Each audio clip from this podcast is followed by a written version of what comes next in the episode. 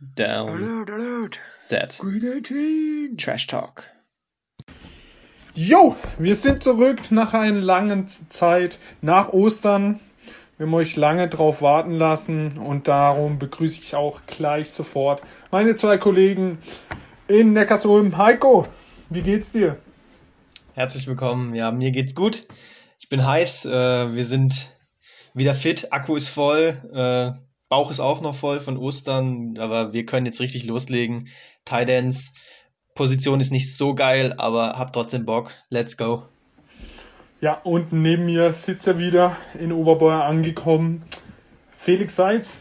Ja, Tidance dieses Jahr ähm, sind meiner Meinung nach, sage ich schon mal vorab, ich bin gar nicht überzeugt von der Klasse, außer in der Spitze. Da sitzt ein Brett, aber da kommen wir noch äh, genauer drauf, äh, kommen wir noch, gehen, gehen wir noch genauer drauf ein.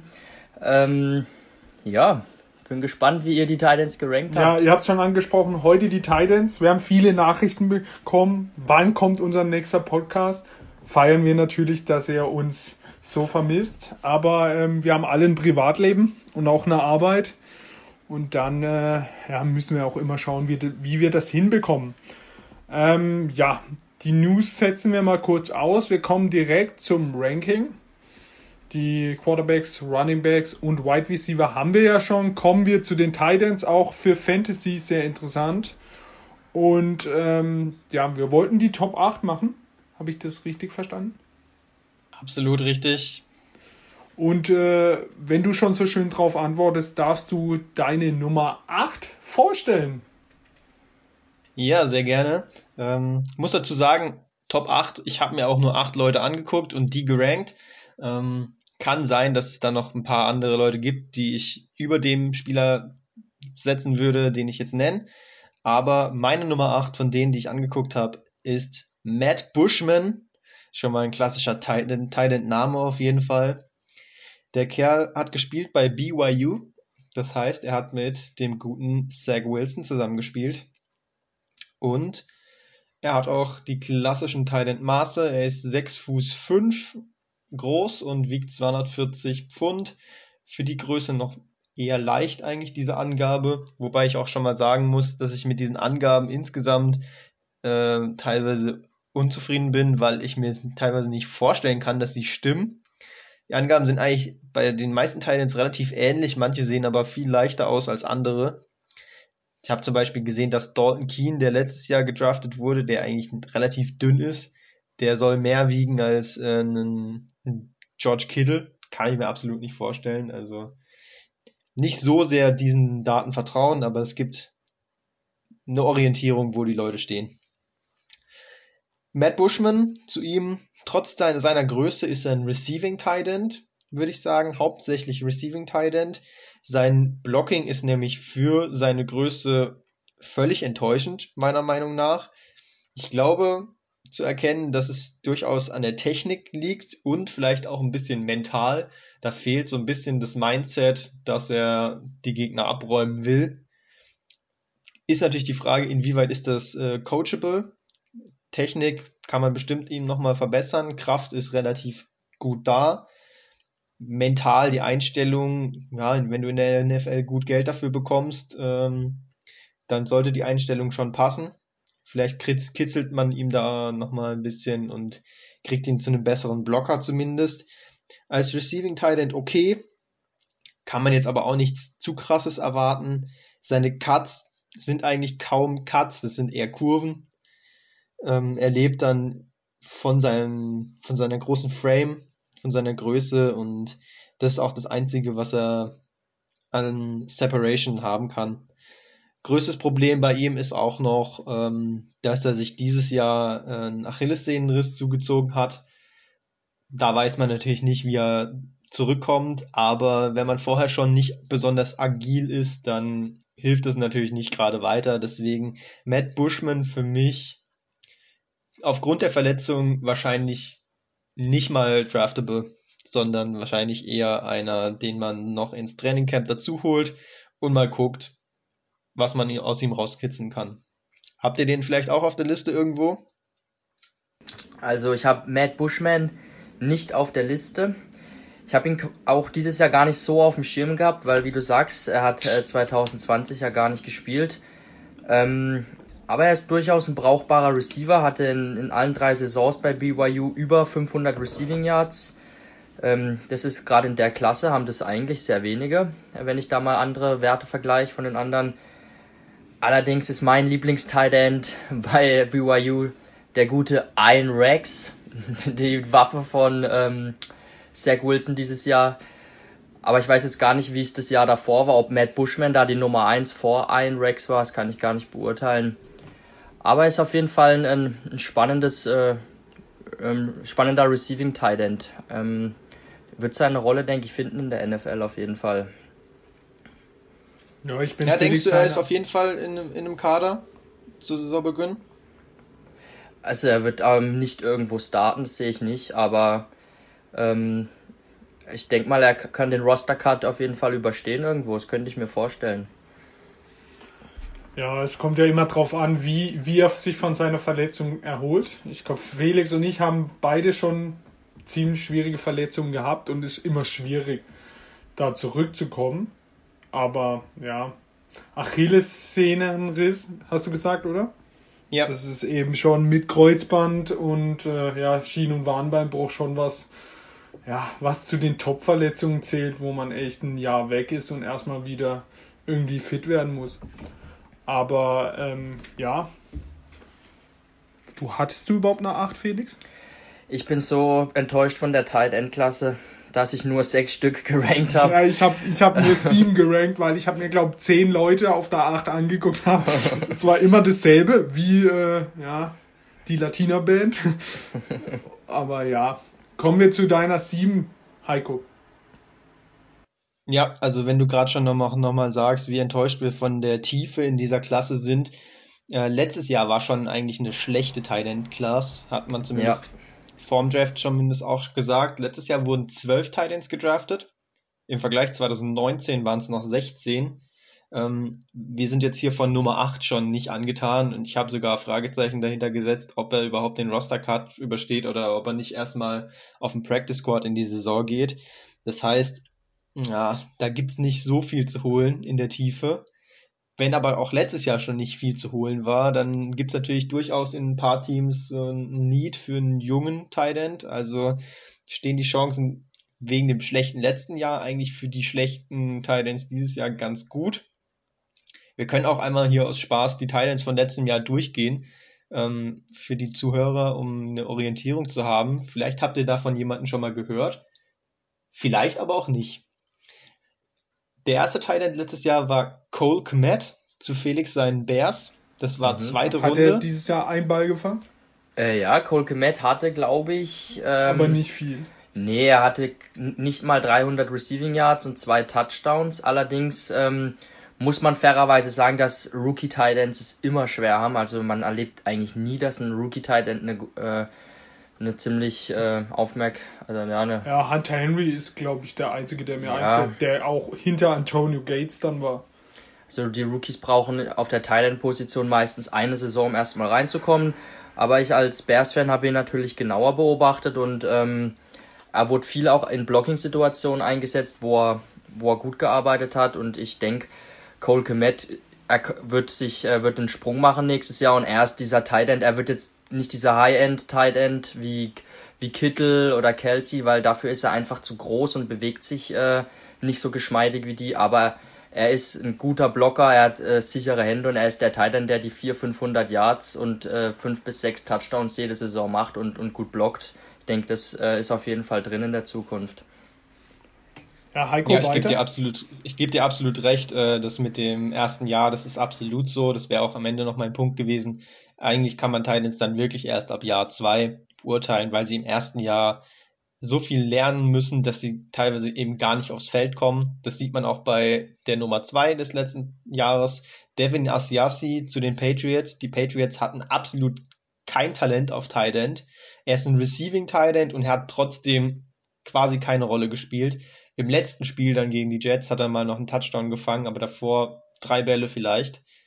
Absolut keine Rolle gespielt. Natürlich letztes Jahr besonders schwer gewesen, weil es keinen Trainingscamp gab. Aber auch die Nummer drei Josiah DeGuara, wenn ich das jetzt richtig ausspreche, von den Packers, auch Runde 3 wie Asiasi. Ja, haben wir auch nichts gesehen. Ja, ist aber auch eigentlich ein Fullback. Die haben den, äh, er wurde als Tight End gelistet, aber die nutzen ihn ja eher als, als ein Fullback, die Packers. Deshalb ja, auch genauso Bälle wie gefangen. auch genauso wie auch Dalton Keen, den auch noch die Patriots in der dritten Runde geholt haben, auch eher Typ Fullback.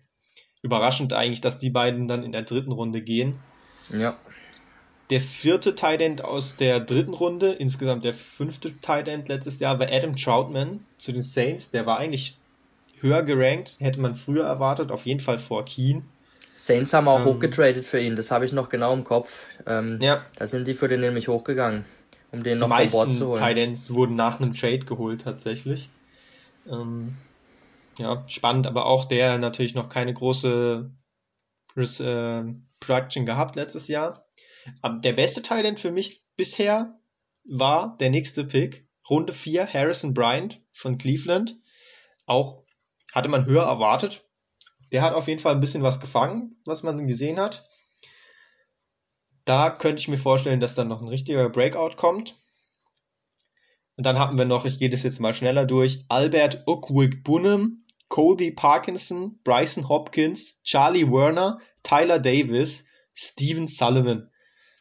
Also die Hälfte davon habe ich selbst noch nie gehört. Noch nie was von Steven Sullivan gehört. Doch, von Ralf vielleicht, denn der spielt Doch. bei den Seattle Seahawks. ähm, der hat kein Spiel gemacht, das verspreche ich dem. Ja, vielleicht also, im Blocking, aber er hat keinen Ball gefangen. Das ist so das, was wir am Ende des Drafts erwarten können. Also Matt Bushman als Nummer 1 bei uns auf 8 erwartet nicht zu viel. Kommen wir zur Nummer 7. Da kann man vielleicht schon mal ein paar Plays wenigstens erwarten. Da habe ich Kenny Jaboa von Ole Miss. Ähm, ist nicht ganz so groß, nur 6 Fuß 3, dafür sogar ein bisschen schwerer als Bushman laut den Zahlen mit 247 äh, Pfund. Überraschend eigentlich, dass er so schwer ist, denn er sieht eigentlich aus wie ein, ein großer Wide Receiver. Ich finde ihn relativ dünn vom Frame her, also der hat schon Bizeps, aber der Oberkörper ist jetzt nicht so breit ausgeprägt. Ist insgesamt so ein bisschen für mich äh, Kyle Pitts äh, von Wish, wenn man Kyle Pitts auf Wish bestellt. Er hat keine besonderen Thailand-Fähigkeiten eigentlich, also du kannst ihn nicht inline neben den Tackle stellen und dann blocken lassen. Das sehe ich nicht von Erfolg gekrönt. Er ist ein reiner Outside-Thailand, würde ich sagen, der ähm, aber für einen Tight ziemlich beweglich ist, relativ agil und Erinnert mich, wie gesagt, an einen größeren Wide Receiver. Bisschen Nakil Harry vielleicht als Vergleich. Der ist ähnlich breit und war ein früher Wide Receiver, aber so gut ist Gibor dann auch wieder nicht, ähm, obwohl, obwohl Harry ja schon schlecht war. Das einzig richtig Gute an ihm ist seine Production in ein paar Spielen. Und zwar gegen Alabama, gegen einen absoluten Top-Club, hatte er sieben Catches für 181 Yards und zwei Touchdowns rausgehauen. Und das zeigt ja, man kann ihn einsetzen gegen brauchbare Verteidiger. Da ist was da. Vielleicht kann man da noch ein bisschen dran arbeiten und er kann eine gute Waffe werden. Ich sehe ihn jetzt aufgrund seiner ähm, speziellen Position, die er spielt, als äh, Outside Talent, äh, nicht als ein Nummer 1 Talent bei einem Team, aber er kann durchaus jemand sein, der einer Offense weiterhilft. Ja, dieses Spiel gegen Alabama war natürlich ein bisschen wild. Das war, glaube ich, so ein, so ein High-Scoring-Game, äh, wo die Abwehrreihen ein bisschen neben sich standen. Ja, die sind auf jeden Fake reingefallen. Ja. Jeboa, er, hatte, er war ja beim Senior Bowl auch dabei, da konnten wir schon mal ein bisschen Blick auf ihn werfen. Und da muss ich sagen, habe ich mir ein bisschen mehr von ihm erwartet. Das, die Woche war etwas blass, fand ich von ihm. Hat zwar einen Touchdown auch gefangen im Spiel dann, ähm, aber sonst nur zwei Bälle für 27 Yards gefangen bei diesem im Senior Bowl Spiel. Da hätte ich mir schon ihn schon mal ein bisschen mehr erwartet gehabt. Ja, ansonsten weiß nicht, es ist nicht so wirklich, was mich äh, jetzt beim absolut umhaut. Er ist halt ein bisschen undersized mit 240 äh, Pfund ist ja ein bisschen leicht für einen Tight End vielleicht gut. Die Profis können da immer noch was draufpacken. Hat 2020 27 Bälle gefangen für 500 Yards, 6 Touchdowns. Also das war auch definitiv sein, sein bestes Jahr. Wenn ich hier mal gucke, er hat 5 Jahre College Football gespielt. Das ist wirklich enorm. Ist also schon ein sehr altes Prospect, wenn er in die NFL kommt. Ähm, mag ich persönlich auch nicht so gern. Hab's immer lieber, wenn, äh, wenn du relativ jung in die NFL schon noch kommst, wo du dann auch noch ähm, mehr Steigerungspotenzial hast. Ja, aber ich hätte ihn auch so in der, in der Range auf jeden Fall gesehen. So Platz 7, Platz 8 wäre er bei mir auch dann eingetrudelt. Sehe ihn da eigentlich auch wie du, Heiko. Hey, ich habe einen auf der äh, 7 ich weiß nicht mal, ob du den angeguckt hast, Heiko. Äh, Tony Polian. Ich weiß nicht, ob man ihn so ausspricht. Oh, ja. Der ist riesig, der, der Typ, glaub, gell? Ich, ich, lese mal seine Zahlen vor. 2 Meter 1, 120 Kilo, 2020 411 Yards und 6 Touchdowns. Der Typ, Alter, dem sein äh, Tape, das ist einfach Highlight pur, ey. Der ist so riesig. Jeder Catch von ihm ist einfach krass. Der hat paar Dinger, wo er an der, an der Auslinie fängt und die Füße gerade noch reinbekommt. Und wenn der eben losrennt, das sieht so lustig aus. So riesig. Auf Gullivers Reisen, oder wie Ja, auf heißt. Gulliver Reisen. aber der hat oft, viele Würfe waren einfach schlecht und er macht sie mit seiner, ja, mit seiner Konzentration, mit seiner Catch Radius halt ja, auch mit der Größe. Also, der ist so nice also ich feiere ihn schon. Also er ist einfach witzig. Und äh, ja, paar Touchdowns in der Red Zone, die waren auch echt krass. Die muss man, da muss man sich auch erstmal so konzentrieren, den Ball so runterzubringen. Auch wenn er gehittet wird oder ein scheiß Ball kommt, der hat den Ball einfach sicher. Ähm, vom Blocken, ich würde schon sagen, dass er blocken kann. Also wenn er mit der Größe nicht blocken kann, dann ist er in der NFL komplett falsch. Aber ja, meine Nummer 7, Tony Polian. Heiko, hast du ihn angeguckt?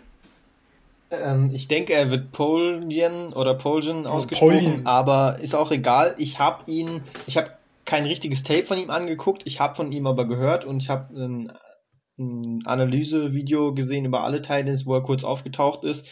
Und da habe ich auch den Catch gesehen, den du gemeint hast, wo er gerade noch den einen Fuß reinkriegt. Der war schon geil. Der war schon athletisch irgendwie, aber war wohl eine Ausnahme. Aber wie du sagst, als Blocking Tight End, wenn er das auch gut kann, mit, mit dem Körper sollte er es können. Und dann eben in den Bereichen Red Zone, gerade die letzten fünf Yards, einfach ihm hoch den Ball zu werfen. So ist das ist so eine, so eine Rolle als dritter Tight End im Team. Ähm, die kann er bestimmt ausfüllen.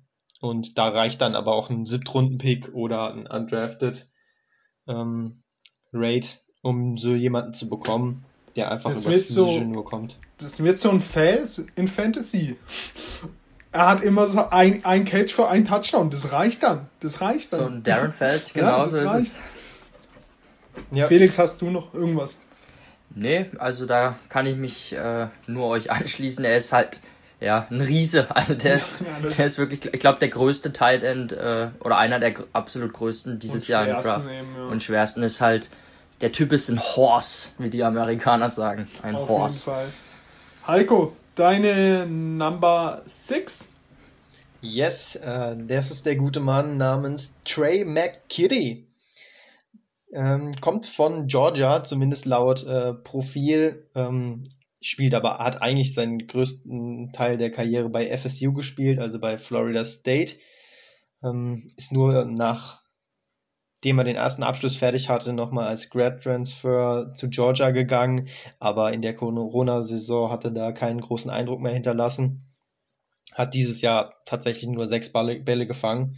Also die Georgia-Karriere war nichts Großes, aber bei FSU hat er durchaus äh, Eindruck hinterlassen. Und zwar ist er 6 Fuß 5 und 245 Pfund, laut den Angaben, die ich gefunden ja, habe. 1,96 Meter und 111 Kilo sind das übersetzt für alle Hörer.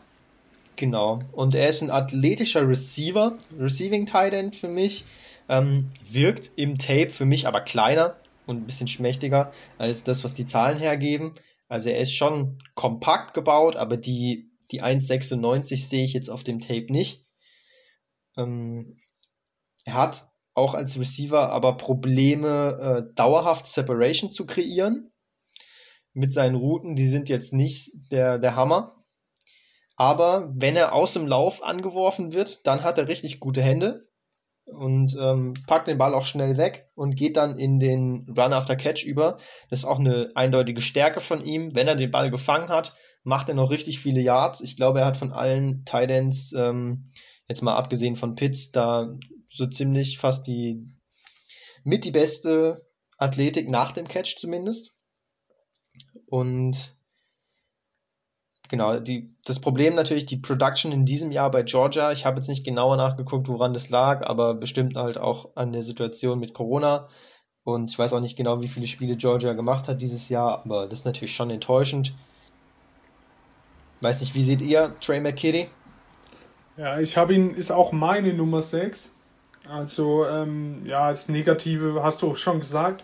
Die Zahlen dieses Jahr sind, also er hat wie sechs Bälle gefangen. Für 108 Yards und ja. einen Touchdown, aber auch nicht nur dieses Jahr, muss man sagen. Auch die Jahre davor hat seine, er eigentlich nichts gefangen. Ja, ja also seine also beste Saison war 2018, das waren 256 Yards und zwei Touchdowns. Er hat in vier Jahren am College nur drei Touchdowns Ja, das gefangen. ist mir schon ein bisschen zu wenig und da sagt man auch, uff, also da gibt's danach jetzt, sie kommen jetzt wahrscheinlich, da haben andere Titans viel mehr abgeliefert.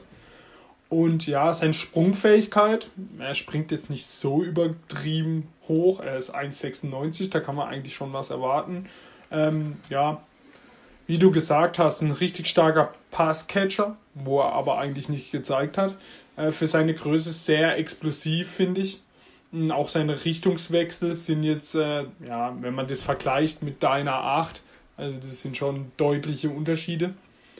Der kann auch mal karten. Und ja, ja, ist so ein, so ein, ja, so ein Rohdiamant. Mal schauen, was er in der NFL macht. Felix, was sagst du dazu? Ja, ähm, ich, ich habe halt immer ein bisschen Bauchschmerzen, ähm, wenn man halt als Senior auch so wenig Production hatte. Wenn ich jetzt nur sage, er hätte nur zwei Saisons gehabt, da kommt nachher auch noch ein, ein, Spieler, der nur zwei Saisons am College hat und auch wenig Production, aber da sehe ich einfach einen riesen Upside bei bei Trey McKitty weiß ich nach vier Jahren eigentlich, was er ist und ähm, ich weiß jetzt auch nicht, was er mir großartig, was er noch zeigen kann oder wo er sich verbessern soll, dass er ein guter NFL-Titan wird. Natürlich kann das sein. Es, es kommt immer wieder vor. Ich glaube, Kittel war auch äh, drei oder vier Jahre sogar am College in Iowa und hat fast nie einen Ball gefangen, weil die ihn halt einfach immer nur als Blocker eingesetzt einfach haben. Falsch eingesetzt. Aber der hatte halt auch ein krasses athletisches Profil, der hatte eine krasse 40-Yard-Dash und da hat man gesehen, in den explosiven Werten, Three-Cone-Drill und so, hat er halt richtig abgerissen. Ähm, da war zumindest dann klar, wow, der ist ein richtig guter Athlet und daher kommt auch diese Receiving-Fähigkeiten dann von Kittel. Sehe ich jetzt bei Trey McKitty eigentlich jetzt auch nicht so, dass der ist mir jetzt nicht zu Ohren gekommen, dass er besonders einen explosiven Pro Day hatte. Ich weiß nicht, ob ihr da was anderes gelesen habt, aber das hätte ich glaube eigentlich mitbekommen, wenn, wenn da irgendwas Außergewöhnliches dabei gewesen wäre. Von daher weiß ich nicht, wie erfolgreich seine NFL-Karriere verlaufen wird. Ja, deine Nummer 6? Meine Nummer 6, da habe ich jetzt mal einen richtigen Deep, Deep, Deep Sleeper ausgepackt, weil äh, bei den Titans, man erlebt es immer wieder, oft kommen Titans von irgendwelchen Small Schools, die man nicht mal kennt. Und da habe ich mir auch einen rausgesucht. Und das ist Quinton Morris von dem super krassen Football-Programm Bowling Green Falcons. Keine Ahnung, wo das liegt in Amerika. Aber ich bin durch den äh, Senior Bowl auf ihn aufmerksam geworden. Er hatte eine Senior Bowl Einladung, hat dort mitgespielt und so habe ich den erst kennengelernt, diesen Quinton Morris ähm, auch schon älteres Prospect, sonst wäre er nicht beim Senior Bowl dabei gewesen. Aber er ist äh, hauptprimär ein Receiving Tight End, also ich sehe ihn eigentlich nur als Receiver hauptsächlich. Äh, Blocking ist jetzt nicht seine Kerndisziplin, aber ich finde, da bewegt er sich ganz gut. Also was ich da gesehen habe, hat mir eigentlich schon gefallen. Sein Pro Day war, war okay, sein, sein 40 Yard Dash war ähm, 4,66 Sekunden ist jetzt nicht überragend, aber ist eigentlich für ein Tight End okay. für die Geschwindigkeit. Sieht aus wie auf äh, O.J. Howard auf Wish bestellt. Ja, genau. Und sein, ähm, sein äh, 20 Yard und 10 Yard Split waren auch ganz gut. Äh, Broad Jump war gut. Word Jump war nicht so gut. Und ja, ich, so viel, eigentlich schwierig. Es gibt von Bowling Green jetzt nicht so krass viel Tape. Und die Kamera ist auch immer total komisch und nah aufs Feld gerichtet dort, wenn man da guckt. Aber ich finde ihn irgendwie ganz spannend. So, ich kann gar nicht erklären, was mir genau an ihm gefällt. So, wenn ich ihm zugucke, irgendwie sieht es für mich nach, äh, nach was aus, als ob er was könnte. Und ich habe mal zum Beispiel seine Saison 2019 mir mal hier angeguckt. Ähm, da hat er insgesamt, muss ich gerade noch mal gucken, da hat er 55 Catches gehabt für 650 Yards und 4 Touchdowns. 2018 auch über 500 Yards äh, Receiving mit 7 Touchdowns. Also der weiß schon, wie man, wie man einen Ball fängt. Ähm, war jetzt natürlich nicht gegen die allerbeste Competition. Ähm, ich guck mal, 2019, da hat er gegen Universitäten wie Miami of Ohio gespielt, Central Michigan, Toledo, Kent State. Also das sind jetzt nicht keine NF, also da ist wenig NFL-Talent in diesen Abwehrreihen. Aber da hat er immer ganz, war er immer eine ähm, sichere und verlässliche Anspielstation für seinen Quarterback. Und sein bestes Spiel in dieser Saison hat er auch gegen das einzige Team gemacht, äh, was mit NFL-Talent besetzt ist. Und das war gegen Notre Dame 2019. Bei einer 52 zu 0 Niederlage allerdings. Aber da hat er 10 Bälle für 92 Yard gefangen und da, da wusste er zu überzeugen gegen die beste Mannschaft, gegen die sie gespielt haben. Und das macht mir ein bisschen Mut. Und ich könnte mir vorstellen, dass er so ein Typ ist, so ein Small School Prospect, wo wo vielleicht auch in der siebten Runde irgendwo gedraftet wird oder un, undrafted irgendwo hinkommt und zwei, drei Jahre da erstmal sich übers Training reinkämpft und dann ähm, eine Anspielstation wird für einen Quarterback in der NFL. Ja. Kennt ihr Quinton Morris? Habt ihr den euch mal angeguckt? Gerade eben. er hat auch auf YouTube sein Tape hat äh, 2000 Aufrufe. Ja, sagt, er ist wirklich ein Deep, Deep Sleeper. Aber ja, machen wir lieber weiter. Aber ich sag's euch so, wenn wir in drei Jahren vor Quinton Morris in der NFL sind, dann feiern wir uns hier schon man, hart ab. Hier man, im Podcast haben wir ihn genannt. Wenn man ihn in Fantasy im Team hat und er der Punkte scheißt. Ja. Heiko, deine Nummer 5? Ich will natürlich auch äh, noch Felix hier unterstützen. Äh, Achso, natürlich. Small School Spieler sind immer, die feiert man auf jeden Fall, wenn sie es schaffen. Ja. Äh, deswegen ja auch mein Wide Receiver Mike Strashen. Ähm, die, die, die, beiden zusammen in einem Team, dann geht's ab. Ja. So, also Trey McKitty haben wir abgeschlossen. Ich würde auch sagen, also vor Mitte, Ende, fünfte Runde würde ich da nicht zuschlagen. Ist natürlich schon spät für Titan 6, aber so ist es. Ähm, kann sein, dass jemand früher zuschlägt, weil er jemanden haben will, aber den Value sehe ich jetzt nicht. Ein bisschen weiter vorne picken würde ich auf jeden Fall meine Nummer 5. Habe sogar überlegt, den noch weiter nach oben zu picken, aber es gibt gute Gründe, warum man es auch nicht machen will. Und zwar heißt der gute Mann Tommy Tremble von Notre Dame. Ähm, ist mir sehr ans Herz gewachsen schon, der Kerl. Er ist ähm, nicht ganz 6 Fuß 4, eher so 6, äh, 3,3. Ich kann ähm, es wieder viel übersetzen. Spaß beim Umrechnen. 1,93 Meter und 112 Kilogramm. Ja, da weichen die Zahlen aber auch durchaus ab. Ich habe da verschiedene Sachen gefunden, also Ja, er verlassen wir uns nicht ein- ganz drauf. Auf jeden Fall Aber ist er nicht Wikipedia. der allergrößte. Ähm, ist aber eine, eine gute vor die Zeit gelaufen von 4,59 beziehungsweise 4,6. Gibt's auch verschiedene Zahlen, aber die sind ja nah aneinander. Also ungefähr 4,6 in der 40. Das ist auf jeden Fall für einen Titan schon eine respektable Zeit, eine gute Zeit. Und der Kerl ist eine absolute Mentalitätsmaschine und unter anderem deswegen eine Maschine im Blocking. Das ist der erste, den wir jetzt hier nennen, der auch mal wirklich ein geiler Blocker ist. Und das nicht nur an der Größe liegt, dass er dem Verteidiger es schwer macht, äh, weil er weit um ihn rumlaufen muss, sondern Tommy Trample attackiert den äh, Verteidiger richtig, geht richtig rein. Ihr kennt es vielleicht von äh, George Kittle aus der NFL, der hat auch richtig Bock zu blocken. So einer ist Tommy Trample. Der schiebt die Leute auch mit. Er ist nicht der Allerschwerste, aber er hat einfach einen Impact, gerade auch wegen dem Speed. Und der Elfert stimmt einfach. Also wenn du da den nicht kommen siehst, dann nimmt er dich mit auf äh, eine wilde Fahrt bis, ins, bis in die Endzone, wenn es sein muss. Das feiert man grundsätzlich erstmal schon mal, diesen Einsatz und auch die, die Möglichkeit eben des Blockings. Im Bereich Receiving ist seine Production natürlich ein, Witz, ein, ein ziemlicher Witz. Er hat nur zwei Jahre gespielt, ist jetzt ein Junior, hat im ersten Jahr gar nichts gemacht. Im zweiten Jahr 2019 hat er 16 Bälle gefangen für 183 Yards und dieses Jahr 19 Bälle für 218 Yards und noch einen Rush für 4 Yards dazu gepackt. Insgesamt äh, vier Ta Touchdowns, beide 2019, äh, alle vier 2019. Also sehr überschaubare Production. Das liegt aber nicht daran, dass er als Receiver nichts könnte. Er ist nämlich, wie schon gesagt, ziemlich schnell, hat eigentlich auch gute Hände gezeigt bisher, sondern es liegt einfach auch daran, dass er nicht so eingesetzt wurde. Er hat eben, weil er es auch gut kann, sehr viel geblockt und spielt schon fast so eine, eine Fullback-Rolle. Und ich traue ihm aber zu, dass er dann eine sehr gute Entwicklung nimmt. Felix hat es gerade schon angesprochen, oder ich glaube, es war Felix, äh, Kittel, auch im College keine große Receiving Production gehabt, aber ein sehr gutes athletisches Profil und hat es dann wirklich auch sehr gut natürlich umgesetzt in der NFL, auch wenn es da ein bisschen gedauert hat. Tommy Tremble, ich habe die Pro Day Zahlen verglichen mit dem, was Kittel abgerissen hat. Kittel war da wirklich sehr gut. Äh, Pro Day Combine. Ähm, Tommy Tremble ist aber auch sehr gut. In allen Bereichen ein bisschen unter Kittel. Also man kann jetzt nicht hier ihn gleichsetzen mit Kittel, aber ähm, er erinnert schon ein bisschen an George Kittle in, mit einem kleinen Minuszeichen dran.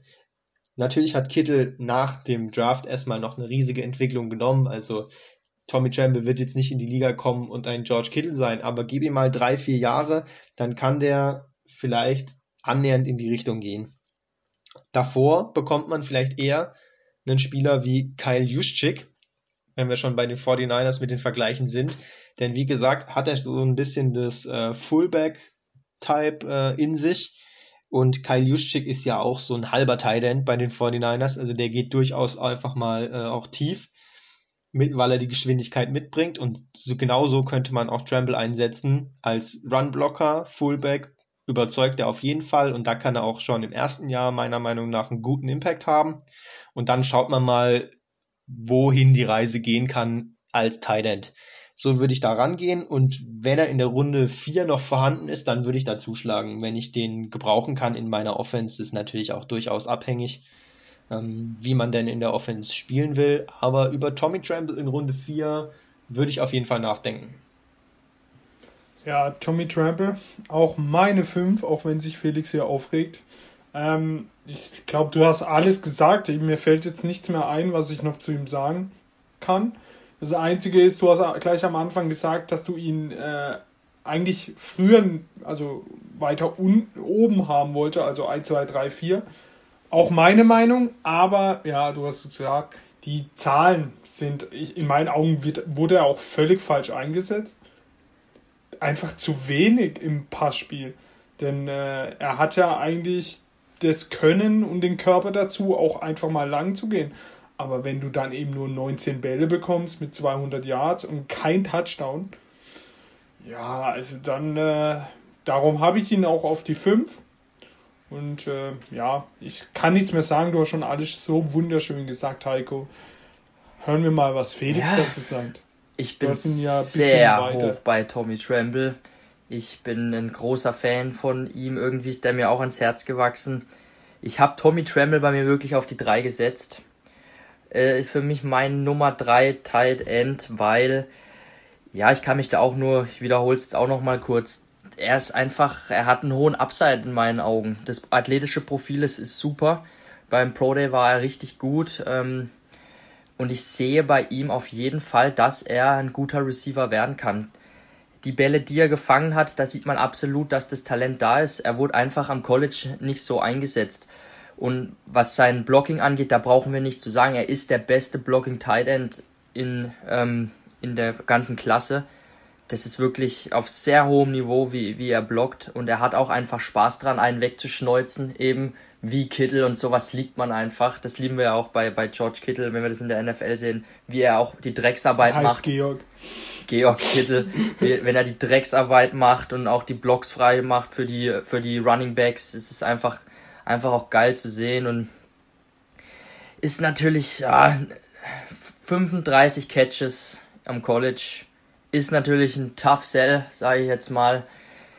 Man hat wenig von ihm gesehen, aber ich, ich baue einfach drauf, dass sein athletisches Profil ähm, dahingehend genutzt wird von mit NFL-Coaching, dass er auch als ähm, Receiving-Waffe in der NFL noch zulegen kann und ein, guter Talent werden kann. Und deshalb habe ich ihn auf die 3 gesetzt, weil ich bei ihm einen hohen Upside einfach sehe. Wen hast du denn auf der 5? Ich habe Brevin Jordan auf der 5. Brevin Jordan. Ähm, ich weiß jetzt nicht, soll ich jetzt mal zu Brevin Jordan nochmal was sagen oder ist der zufällig bei jemandem von euch auf der 4? Dann könnt ihr Also gerne der, loslegen. der kommt bei mir später noch. Bei mir auch, Fall. ja. Sollen wir den dann erstmal auslassen noch? Können wir machen, dann macht Heiko seine Nummer 4 und ich glaube, wir haben wieder den gleichen. Ich feiere auf jeden Fall, dass ihr Tommy Tremble feiert. Ich habe ihn jetzt auf der 5 gelassen, äh, damit er auch den Value mitbringt mit dem Pick in der vierten Runde. Ähm, ich denke, ab jetzt haben wir die gleichen vier auf jeden Fall, äh, würde ich sagen. Denn die sind auf jeden Fall, je nachdem, wie man Tommy Tremble sieht, sagen wir, die Top 5 sind deutlich besser als die dahinter. Der Rest ist ja eigentlich Müll gewesen. Die fünf, die werden gedraftet und die fünf werden Impact haben. Den Rest kann man vernachlässigen eigentlich. Meine Nummer vier, ich schätze mal, das sieht bei euch ähnlich aus, ist Hunter Long Ja, vom genau. Boston Yes. College. Wir sind uns alle einig. Alle 4, ja. Der Kerl ist wieder groß, 6 Fuß 5 und wiegt Ein auch Meter- noch mal ein bisschen mehr. Ich übersetze wieder 1,96 Meter und 115 Kilogramm. Jo. Ähm, dafür aber trotzdem noch relativ flink mit einer 4,65 am Pro Day. Kann man jetzt natürlich glauben und- oder nicht, aber ähm, ist schon okay. äh, und der Kerl ist ein, ein klassischer NFL-Teil, so wie wir ihn kennen. Gerade so diese klassischen, ich sage jetzt mal, äh, Kyle Rudolphs dieser NFL, oder? genau, Das, ist so- da sehe ich so einen typischen Possession Kyle Tight Rudolph. End Receiver. Ich habe einen anderen Nix. Vergleich, den sage ich nachher. mit Blocking aber auch noch dabei eben. Also er blockt wirklich mehr als solide. Gerade technisch finde ich das sehr gut. Man sieht, ähm, dass er daran arbeitet. Ähm, Passblock ähm, sieht richtig ähm, technisch ausgereift bei ihm schon aus. Nimmt natürlich ein bisschen die Entwicklung vorweg, die man jetzt in der NFL vielleicht noch äh, da drauf rechnen könnte bei einem normalen Prospect wenn man da an der Technik nicht mehr so viel feilschen kann, aber solange das Blocking schon gut ist, ist doch alles okay. Das heißt, der kann inline neben den Tackle stehen und den klassischen äh, Thailand spielen, so wie ihn die meisten NFL-Teams einsetzen. Deswegen habe ich ihn jetzt auch vor Tommy Tremble, weil der ja eher so ein Projekt ist, wo man noch schauen muss, wie man ihn genau einsetzt. Ähm, er läuft auch ordentliche Routen, Natürlich für so einen großen Inline-Tight da ist jetzt nicht zu erwarten, dass der Routen läuft äh, wie ein Kyle Pitts, der später noch kommt natürlich. Das ist auch ein unfairer Vergleich, aber da wird man keine Wide Receiver-Routen finden bei Hunter Long. Muss er aber auch nicht, denn er gewinnt natürlich am Catchpoint. Er kann die Bälle ähm, da fangen, wo sie hinkommen, oben natürlich dann auch gerade wieder Red Zone Gefahr natürlich. Wenn wir schon hier den Kyle Rudolph Vergleich haben, der heißt ja nicht umsonst äh, the, the Red Zone Reindeer. Ähm, da können wir Hunter Long natürlich auch schon im ersten Jahr sehen an der Goal Line und mit ein bisschen Arbeit wird er dann vielleicht sogar ein klassischer Starting Tight End. Traue ich ihm zu. Da hat jetzt, äh, da sehe ich keine großen Schwächen, bis er natürlich auf äh, die super Athletik, die er jetzt nicht mitbringt, aber alles im Rahmen. Für mich ähm, ein Mann, den man in der dritten Runde sich durchaus holen kann. Da wurden letztes Jahr in der dritten Runde auf jeden Fall schlechtere Titans gedraftet. Auf jeden Fall, ja. Ähm, was mir besonders bei ihm auffällt, ist seine Statistik. 685 Yards und 5 Touchdowns. Wir haben gerade von ähm, Trample geredet, der 218 Yards hatte und 0 Touchdown. Also es ist schon ein echter Unterschied. Ähm, mich erinnert er extrem an Gesicki, vom Aussehen auch. Also. Ja, aber er ist nicht so athletisch, glaube ja, ich, wie Mike ja, Gesicki. Aber Gesicki ist auch ein, einer, ein Top-Tight-End in der NFL. Ja. Ja. Ich sehe da nur ein bisschen die Vergleiche. Ähm, was ich noch übel gut an ihm fand, ist seine extreme Körperbeherrschung. Der hat so viele schlechte Würfe von seinem Quarterback bekommen und er holt diesen Ball und bekommt dann noch einen heftigen Hit manchmal im Sprung und er hat den Ball einfach. Und äh, wie oft hat man gesehen, dass irgendein Wide Receiver Titan einen Hit bekommt und er lässt den Ball fangen? Also ein sehr, sehr guter Passempfänger, Balance, Kör Körperbeherrschung, ja, Blocking kann, können die, glaube alle noch verbessern ab jetzt. Und ähm, ja, sehr zuverlässig. Ich habe gelesen, dass er von vielen sehr gemocht wird, weil er einfach ein guter Typ ist. Kein Assi, keiner, der mit einer Waffe rumläuft. Und äh, ja, also ja. mir gefällt er schon sehr. Was sagst du zu Hunter Long? Ja, ich, genau, ihr habt das alles schon gut äh, vorab gesagt. Der Mix ist einfach gut bei ihm, auch von diesen ähm, Tight End Fähigkeiten, die du brauchst, als äh, mit Blocking Qualität, aber auch mit Receiving Skills. Und er ist halt ein Contested Catch Monster, muss man wirklich sagen, wie du sagtest, Ralf. Ja, er, er, liegt da immer quer in der Luft und fischt die Bälle so runter. Er ist, ja, er ist ein richtig guter Contested Catch äh, Tight End. Hatte auch 2020 mit 89 Targets, hatte er die meisten Targets aller Titans, ja. glaube ich, am College sogar. Ja. Mehr als äh, noch der ein oder andere, von dem wir später noch hören.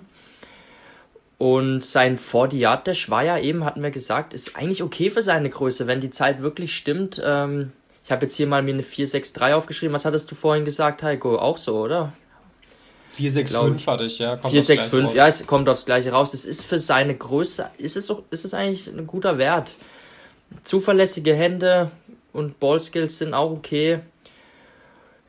Athletisch natürlich äh, nicht High-End, aber alles in allem ist er, finde ich, schon ein brauchbarer Tight End, den man, ähm, jetzt kommen wir schon zu denen, die man, äh, die wir, denke ich, auch sehen werden mal in, in einem, auf einem NFL-Roster. Soll, sollten wir, ja. Sollten wir sehen, ja. Ähm, Heiko und meine Nummer 3, denke ich. Und äh, es war deine Nummer 5. Meine Nummer 5. Jo, das ist ha, der gute recht? Brevin Jordan ja. äh, aus Miami. Miami. Miami University. Ist nicht ganz so groß, nur 6 Fuß 3, 245 ich Pfund. wieder. 1,91 Meter und 111 Kilogramm. Ich habe eine Zeit von 4,67 für die 40 mhm. Yard aufgeschrieben. Das wäre sogar noch langsamer als Hunter Long. Ähm, bisschen überraschend eigentlich. Der Kerl wurde zuletzt ein bisschen von Verletzungen auch zurückgeworfen. Hat nicht so viel gespielt, glaube ich.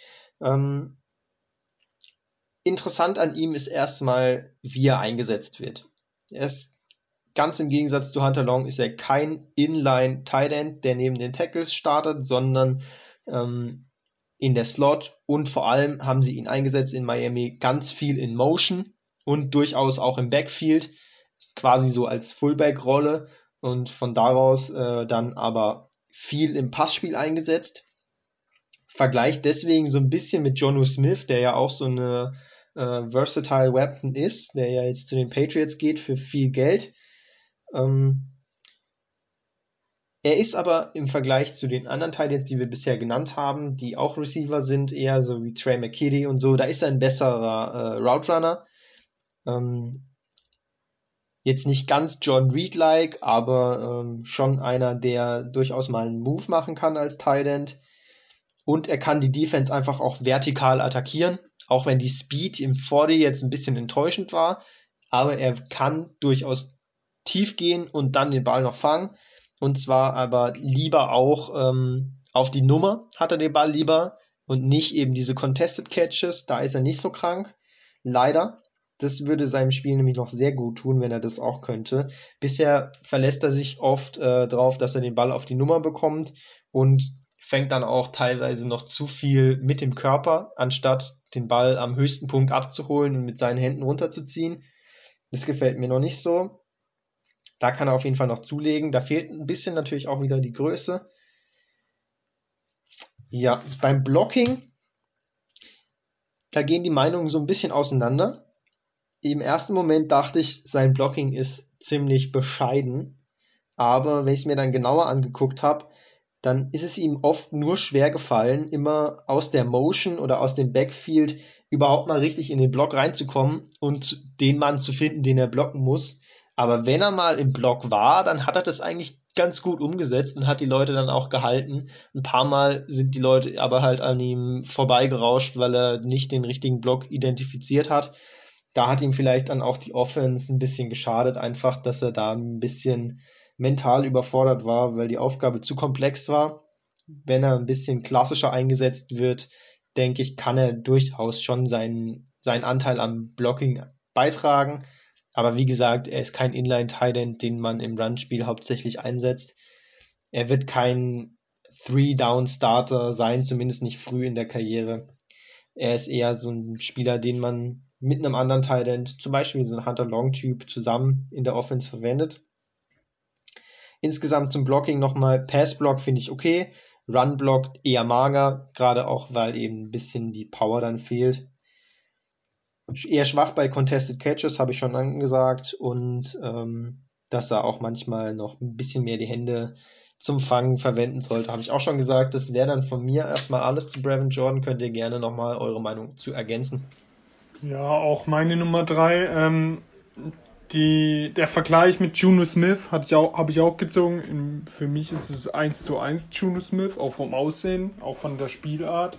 Ähm, was man positiv erwähnen muss, auch seine Statistik, 576 Yards, 7 Touchdowns, also Red Zone ist seins. Ähm, was mir aufgefallen ist in seinem Tape, er macht oft, äh, ist er frei und dann macht er die Big Plays wenn wirklich gar niemand dasteht, dann rennt der auch durch. Aber oft, wenn er gedeckt ist, der wird sofort gestoppt. Also der kann auch keine, wenn der getackelt wird, der liegt am Boden. Das ist, äh, ist mir wirklich oft aufgefallen. Jeder Wurf, den er, wo er gedeckt war, er holt kein Yard raus. Und er holt eigentlich nur die Yards raus, wenn er frei ist. Also das ist eigentlich keine gute Eigenschaft. Seine Größe, du hast gesagt, er fängt oft mit der Nummer. Darum hat er auch echt viele Drops drin, die er einfach abstellen muss. Aber sonst, ja, sein Passblocking fand ich auch gut. Ähm, sehr guter Passempfänger. Ja. Felix, deine 5. Ja, ich habe ihn nach hinten gesetzt. Ich musste ihn nach hinten setzen. Brevin Jordan ist ein bisschen schwieriger zu evaluieren, finde ich, weil eigentlich gefällt er mir auf dem Tape ganz gut, was ich so sehe ich finde schon, er sieht aus wie ein richtig guter Receiver eigentlich. Er ist gefährlich in den, in den Seam Routes. Ähm, aber ich weiß nicht so recht. Also ich habe ihn, er wurde gemessen beim Pro Day mit 6 Fuß 2, 5 sogar nur. Also die Runden ist natürlich dann auch auf, auf, auf 6,3, aber ist schon relativ kurz ähm, für ein Tight End. Er ist schon undersized und von einem ähm, ähm, Tight End, der undersized ist, da erwarte ich, dass er das wieder gut macht mit einer guten Athletik. Und da hat er beim Pro Day echt enttäuscht, muss ich sagen. Und da war ich auch ein bisschen erstaunt, weil ich habe, der sieht auf Tape viel, auch ganz anders aus, viel schneller, aber die Werte sind wirklich schwach gewesen. Also der 40 Yard Dash haben wir gesagt, 4,67, beziehungsweise ich habe jetzt 6,8. Das ist okay für ein Tight End, absolut. Aber ich, ich fände, der sah viel schneller aus auf Tape. Hätte nicht gedacht, dass er so. Äh, ja. Ich, ich dachte, der läuft mindestens eine, eine 6-5, so in dem Bereich. Und wo er richtig schwach war, und ich habe da mir, ich schaue mir gern den Relative Athletic Score an. Für alle da draußen, die zuhören, das äh, könnt ihr gerne mal googeln, Relative Athletic Score. Da werden so ein paar wichtige ähm, Zahlen zusammengefasst von den Pro Days, wo man sich ein ganz gutes, schnelles Bild äh, über einen Prospect verschaffen kann, über seine athletischen Werte. Und besonders seine Agility-Werte waren unfassbar schlecht. Die sind hier mit very poor, also sehr schlecht. Das ist ähm, immer in Relation zu äh, den anderen Titan-Werten werden die gesetzt. Und wenn man in einem, in, im Shuttle und im Three Cone so schlecht ist und obwohl er ja eigentlich klein ist und wo man ja eigentlich denkt, er müsste doch eigentlich ziemlich agil und beweglich sein, das hat mich dann doch schon ein bisschen erstaunt und auch im Vertical Jump und im Broad Jump, das sind ähm, die NFL-Scouts oder die, die nehmen diese Werte meistens, äh, um die Explosivität von einem Spieler auch zu bewerten, die Jumps. Und da war er auch nicht gut. Der Vertical Jump war mit 31 echt schwach. Der Broad Jump war auch nur okay. Und deshalb habe ich ihn dann in meinem Ranking auch nach hinten gesetzt, weil ich der Meinung bin, dass er, weil er auch dann nicht eben dieser klassische Inline Tight End auch ist, und dann mit diesen athletischen Werten, keine Ahnung, wie er dann in der NFL so seine Rolle finden vielleicht wird. Vielleicht war er auch einfach nicht fit. Ja, bisschen klar. zu viel gegessen, vielleicht hat er Corona. Man weiß nie, wie, wie, wie gut die dann drauf sind auch. Ich bin eigentlich auch so ein Typ, ich will nicht immer zu viel auf die athletischen Werte setzen, aber irgendwie finde ich gerade in der NFL spielt es schon auch eine Rolle und muss man schon auch ein Auge drauf haben. Ich meine, wenn ich mir jetzt einen Thomas Müller beim Fußball angucke, der hätte sicherlich katastrophalen Combine, aber der wird da durchfliegen. Äh, beim Fußball ist dann doch noch mehr Skill, finde ich, äh, in vielerlei Hinsicht und auch Taktik und spielt da noch viel mehr mit rein und noch mehr oder auch viel Gespür. Und in der NFL zählen halt, es bringt dir halt, du kannst nicht Tight End spielen oder gewisse Positionen spielen, wenn du nur eine gewissen 40 Zeit hast. Es, es geht einfach nicht, da kannst du noch so intelligent und smart sein. Deshalb spielen diese Werte da immer mit rein und da bin ich ein bisschen vorsichtig bei ihm jetzt geworden. Wie er in der NFL seinen Weg machen wird, bin ich mal gespannt. Ja, kommen wir zu 1 und 2, wo glaube ich, äh, ja, wir alle dasselbe haben. Die 1 ist, glaube ich, bei jedem Experte die 1. Ähm, ja, Heiko, hau raus die zwei. Ja, vorher nochmal, um drauf einzugehen, also hier, wir haben hier drei, vier und fünf, äh, Jordan, Long und Trammell, das sind einfach komplett verschiedene Spieler. Da kommt es auch kommt natürlich total drauf an, was man als Team denn haben will. Will ich den klassischen Tight End, nehme ich Hunter Long. Will ich äh, einen Receiving Tight End, wo ich im College schon Production gesehen habe, dann nehme ich Brevin Jordan. Will ich den Spieler mit dem höchsten Upside, dann nehme ich äh, Tommy Tremble. Ähm, das kommt dann auch sehr drauf an, was ich als Team haben will, aber bin auch völlig damit einverstanden, wenn Jordan auf 5 äh, geht. Also soweit sehe ich die auch im Draft nicht auseinander. Wie du schon gesagt hast, 2 und 1, da sind wir nochmal in einer anderen Liga. Erstmal mit 2, das ist, denke ich, bei uns allen Pat Fryermuth von Penn State. Der Kerl ist groß und breit, 6 Fuß 5, 251 Pfund, und hat auch die entsprechende Kraft, die man damit verbindet mit solchen Werten. Der ist schon eine Maschine. Und er setzt es auch um im Blocking, er hält seine Blocks, kommst nicht einfach an ihm vorbei. Andererseits, er marschiert auch nicht mit dir. Also ich habe ihn jetzt im, im Pass-Block ganz gut gesehen, aber im Run-Block hätte ich mir schon noch mehr erwartet von ihm. Weil er hat die Kraft, er hat den Körper, schiebt doch mal einen weg einfach. Habe ich von ihm jetzt nicht gesehen im Tape, vielleicht hat er das in anderen Spielen gemacht, aber das, was ich gesehen habe, da hat mir das ein bisschen gefehlt. Fehlt vielleicht auch ein bisschen so der Attitude vom ich vernichte dich jetzt mal komplett im Block. Kann ich nicht beurteilen, ob es da am Mental liegt oder vielleicht einfach an was anderem. Aber da hat er noch Luft nach oben. Als Route Runner ist er technisch ziemlich gut. Gefällt mir gut. Bisschen fehlt da die Explosivität, um richtig viel Separation zu kreieren. Aber ähm, als auch eher typischer NFL-Tight End äh, ist es schon ähm, mindestens mittelmäßig gut auf jeden Fall. Technisch durchaus ähm, fast schon sehr gut. Und vor allem er braucht gar nicht so viel Separation, denn er fängt den Ball mit seinen Händen und zwar am höchsten Punkt, wo er hinkommen kann. Und weil er groß ist und auch noch passabel athletisch ist, ist dieser höchste Punkt auch der höchste Punkt, äh, den der Verteidiger maximal erreichen kann. Also der Verteidiger wird nicht über Pat Fryermuth äh, drüber springen und den Ball klauen. Das kann man eigentlich ausschließen. Wirf ihm das Ding hoch und dann holt er ihn runter. Er kann auch mal noch ein paar Yards äh, hinterher gehen, dafür reicht die Athletik auf jeden Fall aus. Grundsätzlich aber eher auch wieder ein Endzone äh, der dir die Touchdowns ähm, holt. Und auf jeden Fall ein solider, klassischer End, der zumindest dann im zweiten Jahr, denke ich, durchaus auch ähm, Production aufs Feld bringen wird. Ja, Pat Fryermuth, ich glaube, er wäre die Eins, wenn es da nicht Kyle Pitts gäbe. Also, also der ist schon, ich feiere ihn schon. 1,96 Meter, 118 Kilo, hat genau die gleichen Werte wie Hunter Henry.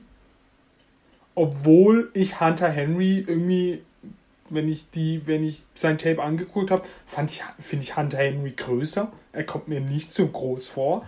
Aber was du sagst, also wenn der hochspringt, äh, krasse Hände, krasse Catches. Was ich an ihm feier, der nimmt den Ball und rennt einfach sinnlos übers Feld. Egal wer da kommt, wird da einfach, ja, geht keinem Hit aus dem Weg. Also spielt so hart. Also das feiere ich schon. Klug und hart habe ich hier aufgeschrieben. Ähm, ja, also das Tape hat mir schon sehr, sehr gut gefallen. Und äh, ja, der wird seinen Weg in der NFL machen ein ziemlich, glaube ziemlich verrückter, wie so ein, wie so ein, ja, wie alle. Wie ein Teil, guter Teil, der ja, sein muss. Ja, einfach Kopf runter und dann kommen eben mal drei und die werden alle drei weggeschoben. Ähm, ja, Pat Fryermuth. Schade für ihn, dass es Kyle Pitts gibt. Ja. Jetzt leider nur die Nummer zwei. Aber zumindest in unserem Namen-Rankings der Titans meiner Meinung nach klar die 1. Pat Fryermuth könnte auch ein Deutscher sein. Bestimmt einen deutschen Großuropa oder so. Wie unser Georg. könnte ich mir auf jeden Fall bei ihm vorstellen. Ich mag ihn schon auch. Ich, ich glaube auch, dass Fryermuth, er wird, ich schätze schon, dass der in der zweiten Runde gedraftet wird. Er ja, ist schon ein sagen. relativ kompletter Tight Ich sehe ihn, ich sehe ihn so auf einem Niveau mit der Spitze der letztjährigen Tight Klasse, mit so einem Cole Kemet auch ungefähr. Vielleicht er ist, ist er noch ein bisschen äh, äh, agiler als Kemet. Er ist halt auch so ein klassischer, der einfach der klassische Tight End mit diesem guten Skillset, kann blocken, kann auch Bälle fangen und ja, ihr habt es gesagt, er spielt physisch, er ist ein Bully. Er ist wirklich ein Bully. Ich weiß nicht, habt ihr dieses eine ähm, Play von ihm auf dem Tape gesehen, wo er Richtung Endzone läuft und der Verteidiger will, will ihn umtackeln und er steht einfach nur wie der Fels in der Brandung und checkt den Verteidiger einfach wie eine Dampfwalze oben und, und geht noch in die Endzone rein. Ich sag ja, der geht keinem Also der hat so auf geil. jeden Fall keine Angst vor gar nichts, dieser Pat Fryermuth. Aber wie, wie ich gesagt habe, im, im Running Game als Unterstützung habe ich das nicht so gesehen. Da hat er ein bisschen zurück sich gehalten, würde ich sagen. Das bringt ein, ich glaube, ein guter NFL-Coach gibt ihm ein paar Klopse auf den Kopf und sagt, komm, jetzt rennen die Leute mal um. Ja. Wir haben leider Soll sich einfach vorstellen, er hat den Ball in der Hand eben, mit dem Ball in der Hand ist er auf jeden Fall ein Bully so im, im, im Run-Block, da muss er noch, muss er noch äh, gieriger werden, sagen wir jetzt mal. Aber wir haben von ihm leider keine Pro-Day-Zahlen. Ich glaube, er ist, er ist verletzt. Ähm, ich weiß gar nicht, was er hat, muss ich jetzt gestehen. Konnte eben nicht am Pro-Day teilnehmen, leider. Aber ich denke, die seine Werte wären okay gewesen. Kann ich mir jetzt nicht vorstellen, dass da irgendwas äh, arg Schlechtes dabei gewesen wäre. Vielleicht pokert er auch nur. Ja, aber nee, er war auch, er hat auch in der Saison Spiele verpasst. Er ist jetzt nicht dieser klassische, oh, ich habe eine Hamstring-Verletzung, ich kann kein 40 Yard Dash laufen, uh, es geht nicht. Sondern er hat schon auch wirklich eine, er hat gar keinen Drill gemacht, nichts. Also ich glaube, dass er, er wirklich eine Verletzung hat. Und er war in dieser, er, von Penn State ist er ja, da war er auch so ein zentrales Element eigentlich auch in der Offense 2020 natürlich nicht so viele Spiele gemacht wegen Verletzung und Saison ja sowieso kurz wegen Corona. Aber 2019 43 Receptions, 507 Yards, 7 Touchdowns, wirklich äh, eine grundsolide Production in der, was ist denn Penn State? Ich glaube Big Ten, also auch eine, eine gute, ähm, gute College äh, Division. Ich glaube schon, dass wir in Runde 2 ihn auf jeden Fall ähm, vom Bord gehen sehen safe. Kommen wir ja, zu unserer Nummer 1 Titans, zu einem besten, zu einer der besten Spieler im ganzen Draft. Heiko, du darfst seinen Namen nennen.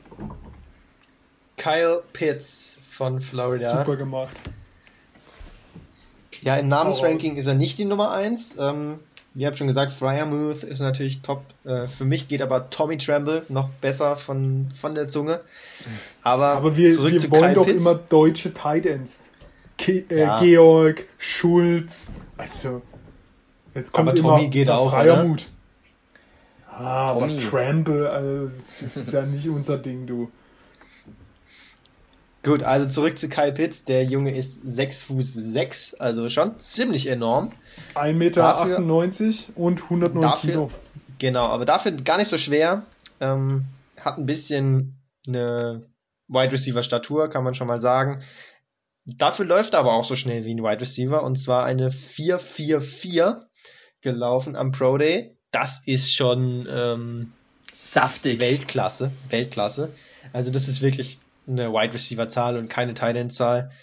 Ich wüsste keinen Tight End, der das laufen sollte. Ist schon enorm. Also er ist ein athletischer Freak, kann man nicht anders sagen. Der ist schnell, agil und springt enorm, ist sowieso schon groß. Also, wow, absolut geil. Ähm, ich habe hab sein Tape äh, zusammen mit einem absoluten Thailand Draft-Experten zusammengeguckt und zwar meinem Bruder und der war auch sofort absolut angetan. Hatte dir ein paar Taschentücher und bereit, weil es so geil war.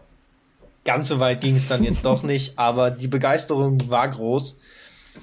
Als Vergleich in der NFL, wenn man jetzt jemanden suchen will, dann wäre es für mich am ehesten Darren Waller, der auch ja. nämlich ein kranker Receiver ist als Tight End, der schon blocken kann, so wie Kyle Pitts auch, aber das eigentlich eher weniger macht, sondern viel auch outside äh, steht und fast eher eine Wide Receiver Rolle spielt und trotzdem aber einer der besten Titans ist in der Liga, also so angesehen wird. Und ich denke, in der Liga wird auch Kyle Pitts äh, schnell mitspielen.